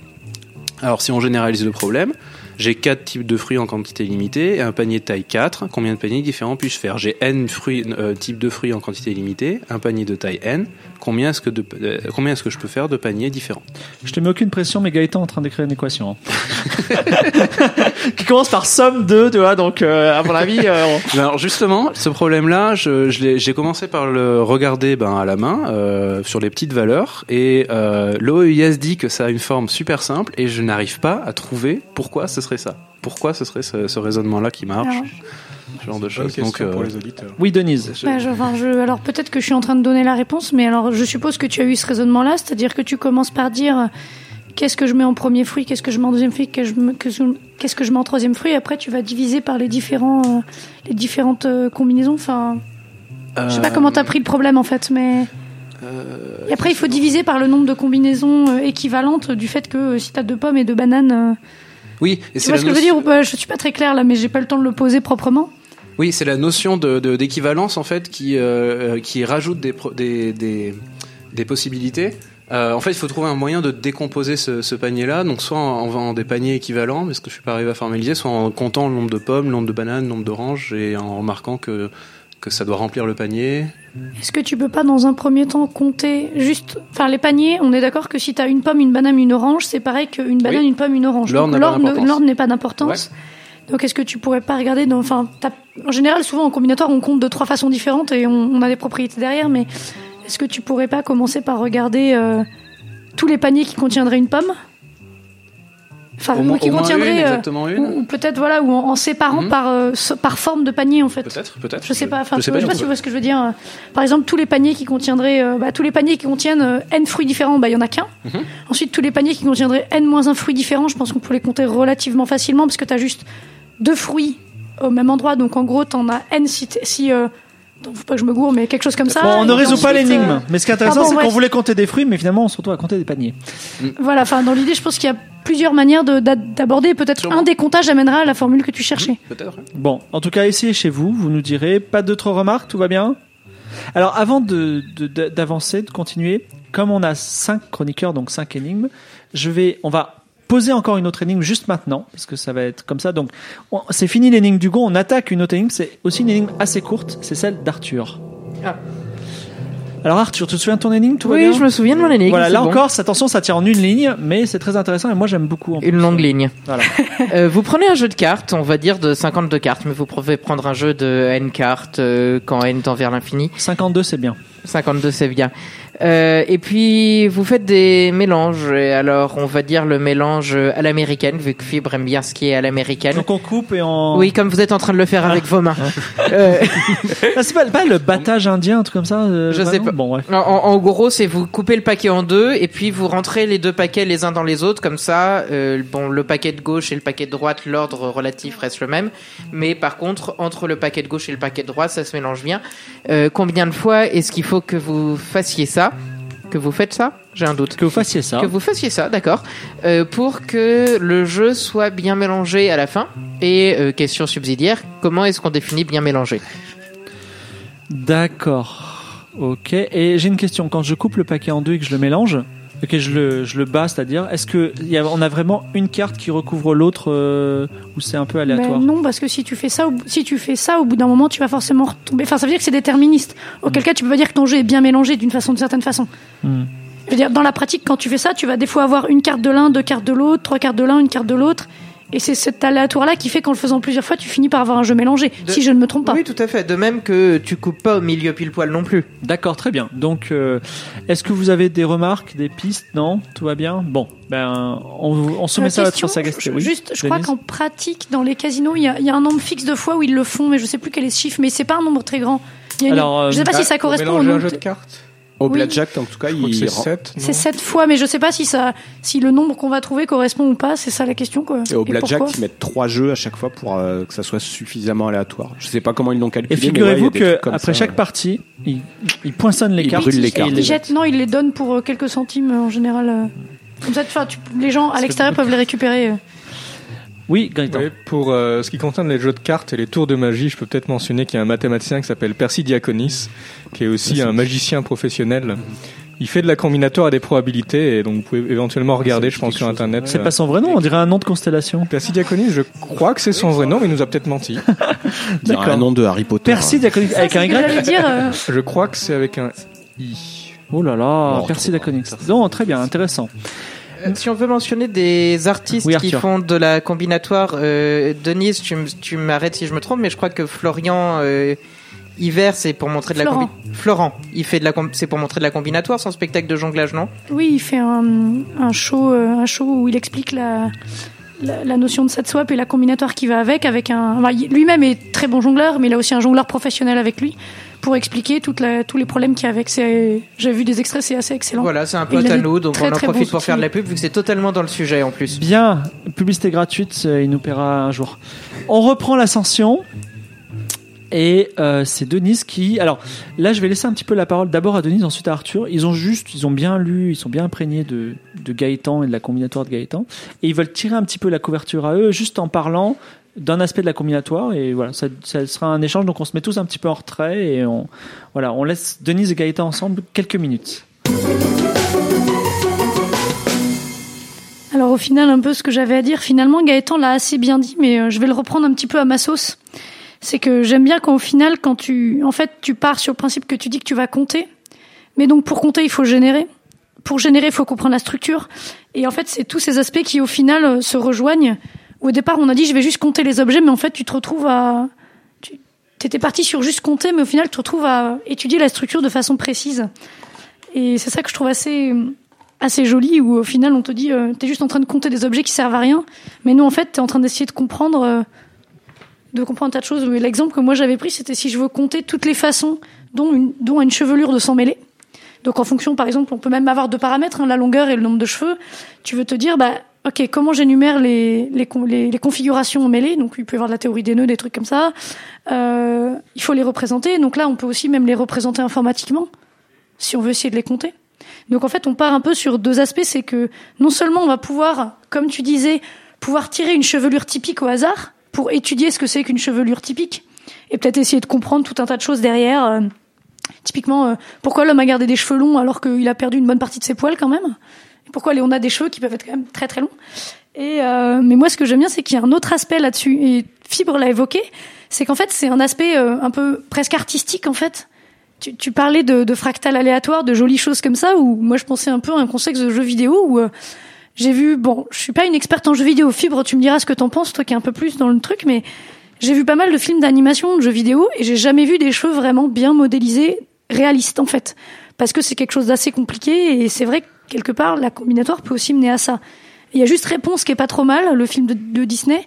Et encore, euh, ses cheveux s'en mêlent jamais, donc euh, bon, hein, on peut dire TGCM, mais quand même. Je crois que c'est ce qu'on appelle la vallée dangereuse ou uncanny valley, c'est-à-dire que le fait qu'on a beau reproduire, on a un peu du mal. Mais moi, ma théorie paranoïaque conspirationniste, c'est justement que les modèles n'utilisent pas la loi de Benford pour reproduire des, des choses, euh, voilà. Euh, TGCM, faut peut-être expliquer ce que c'est. Euh, ta gueule, c'est magique. Merci. Pardon, j'avais oublié de préciser. Mais euh, j'aimais bien aussi l'idée que tu pouvais sortir des cartes aléatoires. Et ça peut intéresser non seulement, effectivement, moi j'étais en train de m'imaginer, une fois que tu as réussi à compter toutes tes cartes, les cartes cohérentes, c'est-à-dire pas des cartes où tu as des points, des latitudes aléatoires à chaque point, parce que ça ressemble pas à une carte, mais euh, où tu aurais un truc qui ressemble à des montagnes, des vallées, etc. Il y a un peu de rigidité. euh. Voilà, une certaine rigidité pour que, bon, des fois tu peux avoir des falaises aussi, des trucs raides, mais d'une, c'est d'une façon relativement cohérente. Et une fois que tu as fait tout ce boulot, non seulement tu peux essayer de comprendre un relief terrestre ou le relief d'une planète, mais derrière, euh, tu es dans un jeu vidéo et tu as une super belle carte. Quoi. Enfin, quelque part, il n'y a pas que des aspects C'est une question dangereuse pratiques. parce que Arnold et moi, on se chamaille énormément sur le sujet parce que lui, il est pro génération procédurale et je suis anti génération procédurale. Mais bon, euh, Voilà, on en parlera à une autre émission. ou, mais vas-y. ou jeu vidéo où simplement tu peux avoir un aspect au final artistique. T'étais parti pour faire, euh, pour compter des objets. T'as l'air d'être parti en mode euh, mon gros geek machin. Et au final, moi, je trouve que tu fais des choses jolies. Enfin, quelque part, je trouve ça beau en fait. Oui, tout à fait. C'était, c'était ton intervention. C'était globalement ce que j'avais à rajouter sur. Le reste, il l'a déjà dit. Mais oui, bah, vas-y Gaëtan, réagis. Oui, euh, je trouve très intéressant ce que, ce que tu dis, Denise, parce que euh, toi, tu as parlé de cheveux, donc effectivement, on peut se demander euh, bah, les ponts disulfures entre les différentes euh, entre les choses, c'est ça qui fait se tenir ensemble. Mais on peut aussi se demander ce qui se passe pour les molécules biologiques, pour les ARN, pour les protéines. Oui, tu- l'avais évoqué effectivement. Et il y, a un- il y a un problème très intéressant qui est une fois que vous avez la structure primaire d'une protéine, donc la, la séance de- d'acides est-ce que vous pouvez déduire sa structure secondaire, c'est-à-dire qui va s'apparier avec qui? Alors tout à l'heure, on a parlé d'appariement. Euh, alors si vous prenez vraiment un appariement complètement sans contrainte, vous allez dire voilà, vous avez une suite de n acides aminés et puis de deux n acides aminés et puis ils vont s'apparier. de façon aléatoire. Donc là, si on vous appariez de façon euh, aléatoire, en général, vous allez avoir plein de croisements. Mais si je le fais sans contrainte, bah, pour le premier, vous allez avoir, euh, donc le premier peut s'apparier à 2n-1. Le, celui qui, le suivant, il peut s'apparier à 2n-3, etc. Donc c'est le produit des entiers impairs de 1 à 2n-1. Et ça, ça croît factoriellement. Mais maintenant, les gens se sont dit, ah, mais en fait, dans la nature, non, c'est pas n'importe quel appariement. Déjà, le croisement, ça coûte de l'énergie. C'est assez rare que ça se passe. Donc, essayons de classer ces structures secondaires par le genre. Le nombre de trous, c'est le nombre de croisements, en quelque sorte. Et ça, c'est beaucoup plus efficace parce qu'au lieu de chercher la structure secondaire sur votre ordinateur de votre protéine parmi un, nombre factoriel de choses, bah, si vous vous rappelez, les appariements planaires, ça croît juste géométriquement, c'est 4 puissance n. Vous avez gagné formidablement. Et ce qui semble se faire, ce que passait, c'est que vous avez besoin peut-être de regarder un petit nombre de croisements, genre 1, 2, 3. C'est typiquement ce qui se réalise dans les molécules biologiques. Et ça, ça a donné encore récemment, euh, les gens travaillent sur des algorithmes basés sur ce classement pour arriver à prédire les structures euh, secondaires de protéines. Et la même chose pour des ARN. Dommage qu'il n'y ait pas Laura, je crois que c'est son domaine. Oui, c'est ce Ouais, qu'elle elle fait, mais elle-. Laura nous rejoint au prochain trajectoire. Mais en tout cas, c'est intéressant parce que les cheveux, les molécules, euh, Bah, même peu- combat. C'est très que... similaire. Alors après, Oui, euh, non, voilà, la moi, nature a quand même tendance à choisir un optimum, enfin là où la dérivée s'annule, pour simplifier, mais J'imagine même en combinatoire. Le, le problème, c'est que le- les interactions sont assez complexes. Du coup, tu as plein de minimums locaux. Alors, ah, bah, Ah, et donc tu peux sauter d'un minimum à l'autre. oui, parce que nous, on a un- énorme problème en machine learning, c'est les putains de minimums locaux. Et qu'on n'a pas, coincé la dedans. soin des il minimums n'y a pas de solution analytique pour euh, sortir des minimums locaux. Et Enfin, donc, moi, vous choisissez pas. Non, on a des techniques où on saute, où on traverse, où on fait un peu n'importe quoi. Le mieux, c'est tu tapes au hasard et puis. Euh... Tu regardes où dans quel minimum tu comptes, tu tombes, c'est ça? Non, mais tu vois lesquels reviennent le plus souvent. Si t'as le temps, tu fais une sorte de Monte Carlo, quoi. T'y vas et puis quand euh, quand il y a plus, Tu tombes plus souvent quand dans certains trou. points étaient plus souvent choisis, enfin, se retrouve plus bas. Tu te dis bon bah il doit être, ça doit être un minimum global quoi. Mais C'est le- tu, es, tu es le mathématicien le moins théorique du monde. Euh, bah, avec des ordinateurs surpuissants, t'as une tendance à bourriner, à tout essayer, à garder que. euh, Voilà. Ouais, mais même au bout d'un moment, ton, ton ordinateur, il est quand même limité si tu réfléchis pas un minimum derrière. Donc, euh, Oui, après t'optimises ton bourrinage. domaines mais- d'application de tu fais du l'intelligence voilà, c'est ça. c'est- Tu, tu bourrines intelligemment. J'aime Tu beaucoup as cette expression. Voilà. Bon, et s'il y a ben, plus de 10 puissance 80 euh, étapes de calcul, on le fait pas. C'est un peu mal barré. Ouais. Il va bourriner un peu plus intelligemment. Pardon. merci Denise pour ta petite intervention. Je- C'était discret, mais, mais elle revient la, la semaine prochaine avec une vraie chronique. Mois La prochain. semaine prochaine. La semaine prochaine. Non, le mois. Bah, la semaine, pro- le- la semaine prochaine, nous sommes le mois prochain, mais bon. Euh, mais c'est- ce sera dans quelques semaines. Euh, Arthur, vas-y, dis-nous, tu as quelque chose à dire sur la combinatoire et réagir par rapport à ce que à, à- on va Bah. dire, la générosité de Gaëtan. euh, Ce qu'on avait dit quand on avait préparé, euh, moi j'avais une petite question qui me turlupine un peu euh, et en fait je suis en train de presque de donner une partie de mon boulot de recherche. Euh, Il y a une question qui m'intéresse beaucoup personnellement, c'est et je me demande si la combinatoire peut m'aider. Euh, c'est pas compter le nombre d'objets, c'est ce qui a été mentionné dès la première chronique, savoir s'il existe ou pas un objet. Euh, par exemple, quand on prend les ensembles et qu'on se demande est-ce qu'il existe une manière de couper l'ensemble en deux parties de taille égale, combien de parties? Bah, on sait que quand l'ensemble est de taille impaire, euh, il y a zéro manière de faire ce découpage en deux parties de taille égale. Tu veux dire qu'un chiffre impair n'est pas divisible par deux? Voilà. Euh, sinon, si je prends un peu plus compliqué, si je prends les axiomes des corps finis, des corps, bah on sait que dans le monde fini, c'est on va voir que des puissances d'un nombre premier. Donc, en gros, euh, ce qui va m'intéresser, mais avant même de savoir combien il y a de trucs, c'est de savoir où est-ce qu'il y en a zéro, où est-ce qu'il y en a un. Et donc, quand est-ce que la combinatoire pourrait m'aider à prouver que de temps en temps ça existe et de temps en temps ça n'existe pas? Alors jusqu'à présent, on avait euh, parlé de compter les objets qui en général euh, leur taille, quand la taille croissait, il y en avait de plus en plus. Là, c'est un type de problème un peu différent. où Il y a vraiment des contraintes fortes qui fait que pour certaines tailles, en fait, il n'y a pas du tout d'objets. Donc, il arrive parfois euh, que pour montrer que certains objets ont une propriété, euh, on n'essaye pas finalement de, de les construire, mais on fait un raisonnement un peu différent. On définit un ensemble d'objets aléatoires et en faisant des probabilités, euh, on montre qu'il y a une probabilité positive que la propriété qu'on veut soit vérifiée. Donc on bourrine, quoi, c'est bien ça. Donc en Oui, quelque mais sans sorte, l'ordinateur. alors en premier en premier temps, ça nous garantit mathématiquement sans construire les choses que euh, effectivement il y en a au moins un puisque la probabilité est positive. Eh, Est-ce que pour illustrer ça par un exemple concret, est-ce qu'on peut imaginer, je te dis, est-ce qu'il existe au moins un nuage carré? Un nuage carré? Euh, Cubique, excusez-moi. Oui, en l'occurrence, ça pourrait. Il n'y a rien qui l'empêche physique. Enfin, il y a peut-être des lois physiques qui l'empêcheraient, mais. Ouais, mais bah, dans, ce cas-là, théoriciens, tout est possible. Mais est-ce que- est-ce qu'on le voit dans la nature c'est donc une dans ce cas-là, tu vas générer plein de nuages aléatoirement, et puis il y en aura peut-être un qui sera cubique, et là tu diras, ah bah oui, ça peut exister, c'est ça Si tu calcules la probabilité, que tu te rends compte qu'il y a une probabilité de euh, Il n'y a aucune 0,01 raison qu'un que ça nuage soit soit cubique. impossible, mais c'est vrai qu'il y a une probabilité extrêmement faible. D'accord, bah oui. Si tu trouves qu'il y a une probabilité de 1 pour 1000 qui, qui est un nuage cubique, bah, tu sais Par qu'il en existe. euh, Alors, il y a une, ouais, il y on aura va une dire- raison physique éventuellement, c'est l'entropie qu'il faudra amener pour constituer ce truc-là euh, nécessiterait plus d'énergie que celle qui est dispo. euh. C'est à propos des objets qui sont extrêmement rares, ils peuvent pas se produire en réalité parce qu'ils dé- ils demanderaient une telle augmentation d'entropie. Non mais on, va dire qu'il est plus probable d'avoir un nuage cubique qu'un nuage sous la Terre, par exemple, puisqu'il il a, il a pas d'espace pour vivre. Est-ce que c'est un exemple On qui- était sur la Là, je pense qu'on touche la. Qu'est-ce que c'est qu'un nuage? Ah, D'accord. Euh, bon, mais euh, Bon, un nuage cubique, c'est possible. Il y a bien de la glace carrée en physique théorique Donc c'est Et possible. des vaches sphériques. et les vaches sphériques. oui, Hugo. Je vais juste rebondir parce que je, euh, je, je connais pas du tout euh, la théorie des nombres. Je suis pas non plus dans le domaine ou expert ou quoi que ce soit, mais je sais qu'il y a des problèmes pour lesquels on sait que euh, la densité de donc par exemple, je crois, il me semble que c'est les nombres de, de Mersenne qui sont premiers. Euh, on sait que euh, la, la densité c'est zéro Euh, mais on ne sait pas montrer que euh, non pardon les nombres de Fermat euh, désolé. Euh, on, ne sait pas montrer qu'il n'en existe pas. Donc on sait que la probabilité euh, euh, c'est zéro mais euh, on sait pas il y en a peut-être un ou il y en a peut-être deux peut-être C'est quoi un juste nombre de. Fermat Euh, un nombre de Fermat c'est 2 puissance 2 puissance n plus 1 et on voudrait montrer on voudrait savoir pour quelle valeur c'est premier. On sait que ces valeurs euh, c'est premier beaucoup. pour euh, bah, il y en a il y a deux pour n égale 2 3 4 et c'est tout Ah non, je confonds avec les Mersenne, moi. Du coup. ouais voilà moi aussi. Les Mersenne, c'est les 2 puissance n moins 1, c'est ça Ouais. Ouais, c'est Ouais, ça Du coup, t'en as pas mal souvent. Les Mersenne Pour les Mersenne, il y en a pas mal. mais pas tous. Euh, voilà, mais pas tous. Et je sais pas je crois on que ça connaît la densité. zéro. Hein. Bah, justement, en tête. Putain. on sait, on sait pas montrer qu'il y en a une infinité. D'ailleurs, la, question de la densité Ah des nombres premiers, je me souviens plus euh, si elle est résolue. Ouais, il y a des Oui, théorèmes. Il y a le théorème oui. de, je pense, Adamar, de la vallée Poussin. Il y a des choses assez fines. Mm. Et je pense si on a l'hypothèse de, si l'hypothèse de Riemann est vraie, on peut dire des choses encore plus fines. Eh bien, j'espère qu'un jour on parlera de nombre premiers. C'est très complexe, mais c'est le, le- enfin, c'est un peu le, le domaine sacré euh, des Il mathématiques. existe une nouvelle d'ailleurs qui parle de nombre Ah, premier. oui.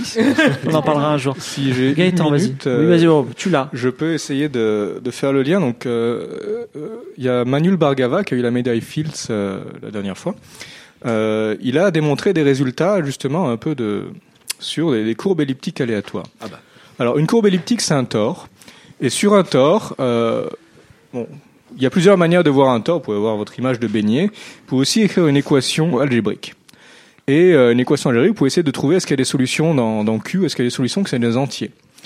Et euh, le groupe des entiers qui euh, satisfait cette équation qui définit un tore, euh, bon, c'est un groupe. Et puis il y a certaines directions indépendantes. Donc il y a une notion de rang de courbe elliptique. Et la question, c'est une fois que vous ordonnez les courbes elliptiques, il y a une notion de complexité. euh, bah, quel est le rang moyen d'une courbe elliptique ou combien il y en a quand elle rang, etc. Euh, il y a des conjectures comme ça sur un peu l'arithmétique des, courbes elliptiques. Et euh, bah, si je, vais extrêmement simplifier, c'est extrêmement naïf, donc je vous conseille de, de regarder plus en détail euh, cette revue de vulgarisation de mathématiques. Mais euh, la manière dont il a les techniques utilisait, c'est les techniques, en gros, de calculer des, volumes de certains espaces. Et la manière dont il le fait, c'est qu'il discrétise. Un peu comme quand vous voulez calculer l'aire d'un cercle, vous allez mettre plein de petits carrés et compter le nombre de carrés que vous voulez mettre dedans, et puis faire des mèches de plus en plus fines. Essentiellement, il a pu avoir des estimés sur le, sur le rang, sur la probabilité de courbe elliptique qu'ont tel rang. Euh, il a amélioré beaucoup les, résultats antérieurs. Euh, donc c'est c'est fait en gros quelque part par des techniques qui mélangent un peu combinatoire, arithmétique, calcul de volume. Euh, C'est un petit peu, vu que tu es dans la physique et la mathématique, je sais plus dans quel sens, dans quel ordre il faut le dire. À la physique mathématique, ça veut dire qu'on fait des maths qui viennent de la. Donc ce qui est intéressant, c'est que on veut comprendre le monde, on utilise des outils mathématiques, et là on a des outils mathématiques bizarroïdes, et on, finalement on, on a une, une petite approche concrète de physicien, c'est-à-dire on commence à mesurer des volumes de, dans des objets. Oui. Voilà. Donc c'est c'est intéressant ce, ce, ce ping-pong quoi. Mais on a on a quelqu'un qui connaît un peu les, les courbes elliptiques ici, c'est Hugo. Est-ce que ça te parle tout ça? Ça me parle vaguement, mais je j'en- j'ai pas fait. Enfin, c'est des théorèmes de, de très haut niveau, ce genre de histoire de, de rang moyen de courbe elliptique. Euh, Il y a- y a des, encore des conjectures euh, euh, qui, qui tiennent. euh, Oui, enfin, alors, enfin, il n'a pas résolu la conjecture, Oui, il a voilà, amélioré grandement les estimés Oui, qu'il y avait euh, ouais. Auparavant. Parce que c'est lié à la conjecture de Birch et, et De- oui, c'est ça. Ouais, c'est ça. Donc ça, c'est un, un des problèmes à un million de dollars euh, dont on parle. Donc c'est les gros problèmes de. Ah c'est vrai, c'est un des problèmes à un million Ouais, d'euros ouais, ouais, qui, qui non, sont euh, résolus. dire, la conjecture de Oui, d'ailleurs, voilà. c'est un des problèmes à un million de dollars et, Et ça a qui des est relations relié. avec. euh, Est-ce qu'on peut juste le formuler le ce théorème moyen. Une prochaine fois. Euh, cette conjecture, excusez-moi. une prochaine fois. D'accord, une Ouais. prochaine fois. oui. Ça sera pas dans ta compliqué. trajectoire, c'est ça Non, parce que là j'ai besoin de beaucoup, j'ai besoin de quelques définitions. Même. Est-ce qu'il y a besoin, euh, peut-être qu'il y a un prix à, à 10 dollars ou c'est la personne qui le formule, tu vois. Une avec l'entropie la plus faible possible. ah, intéressant.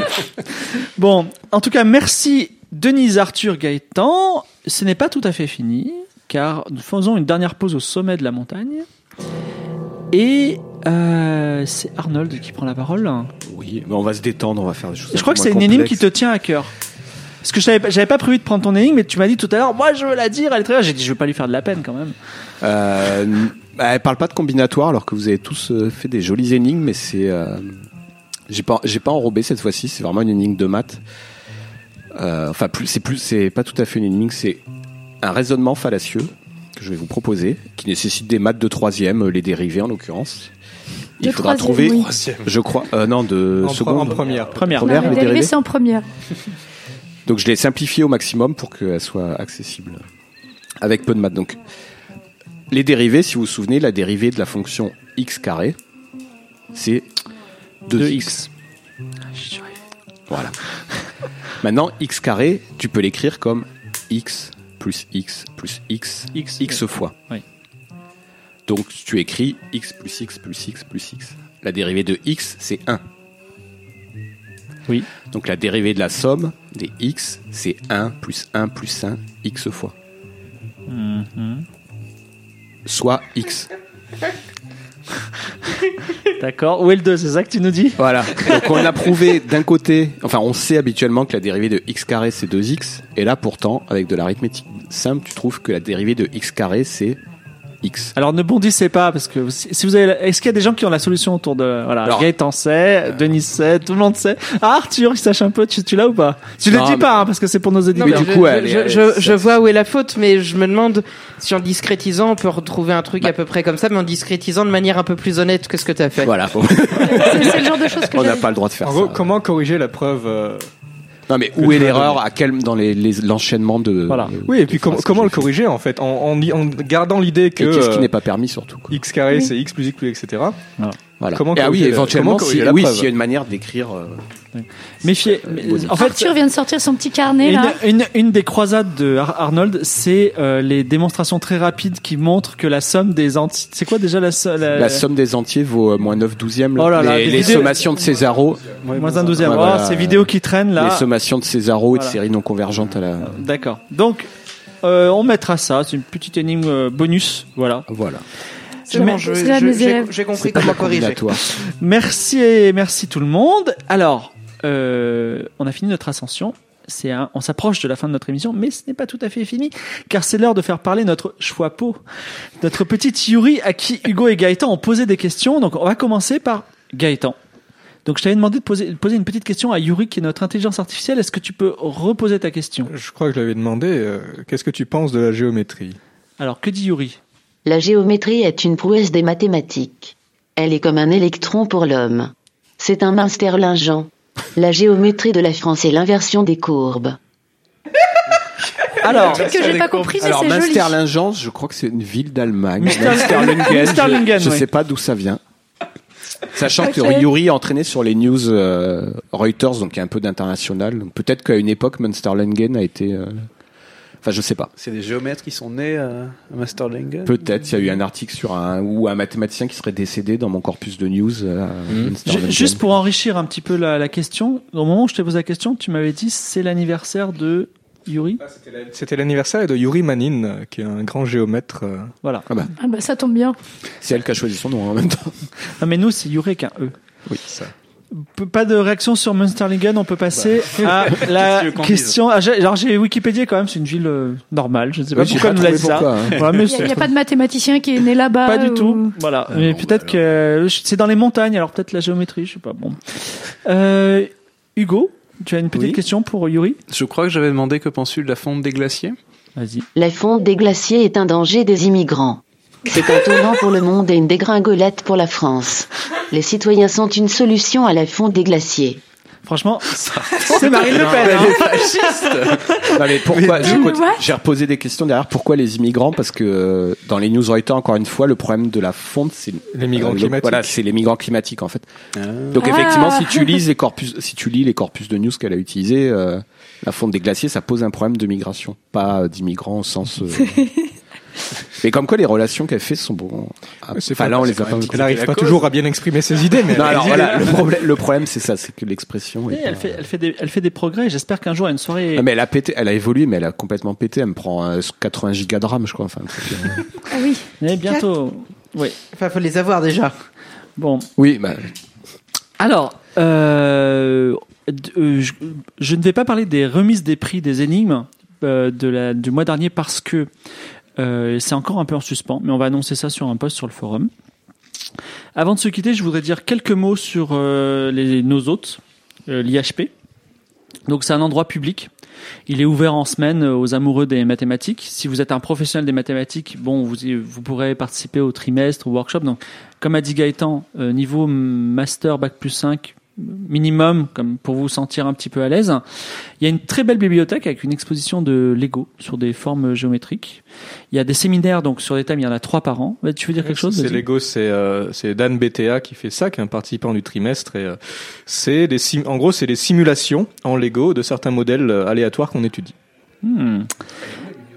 Euh, Alors, il y a aussi un ciné-club euh, gratuit qui s'appelle Univers Convergent au Grand Action. Euh, donc le, prochain c'est plein, mais le prochain prochain, on l'annoncera, c'est Jurassic Park.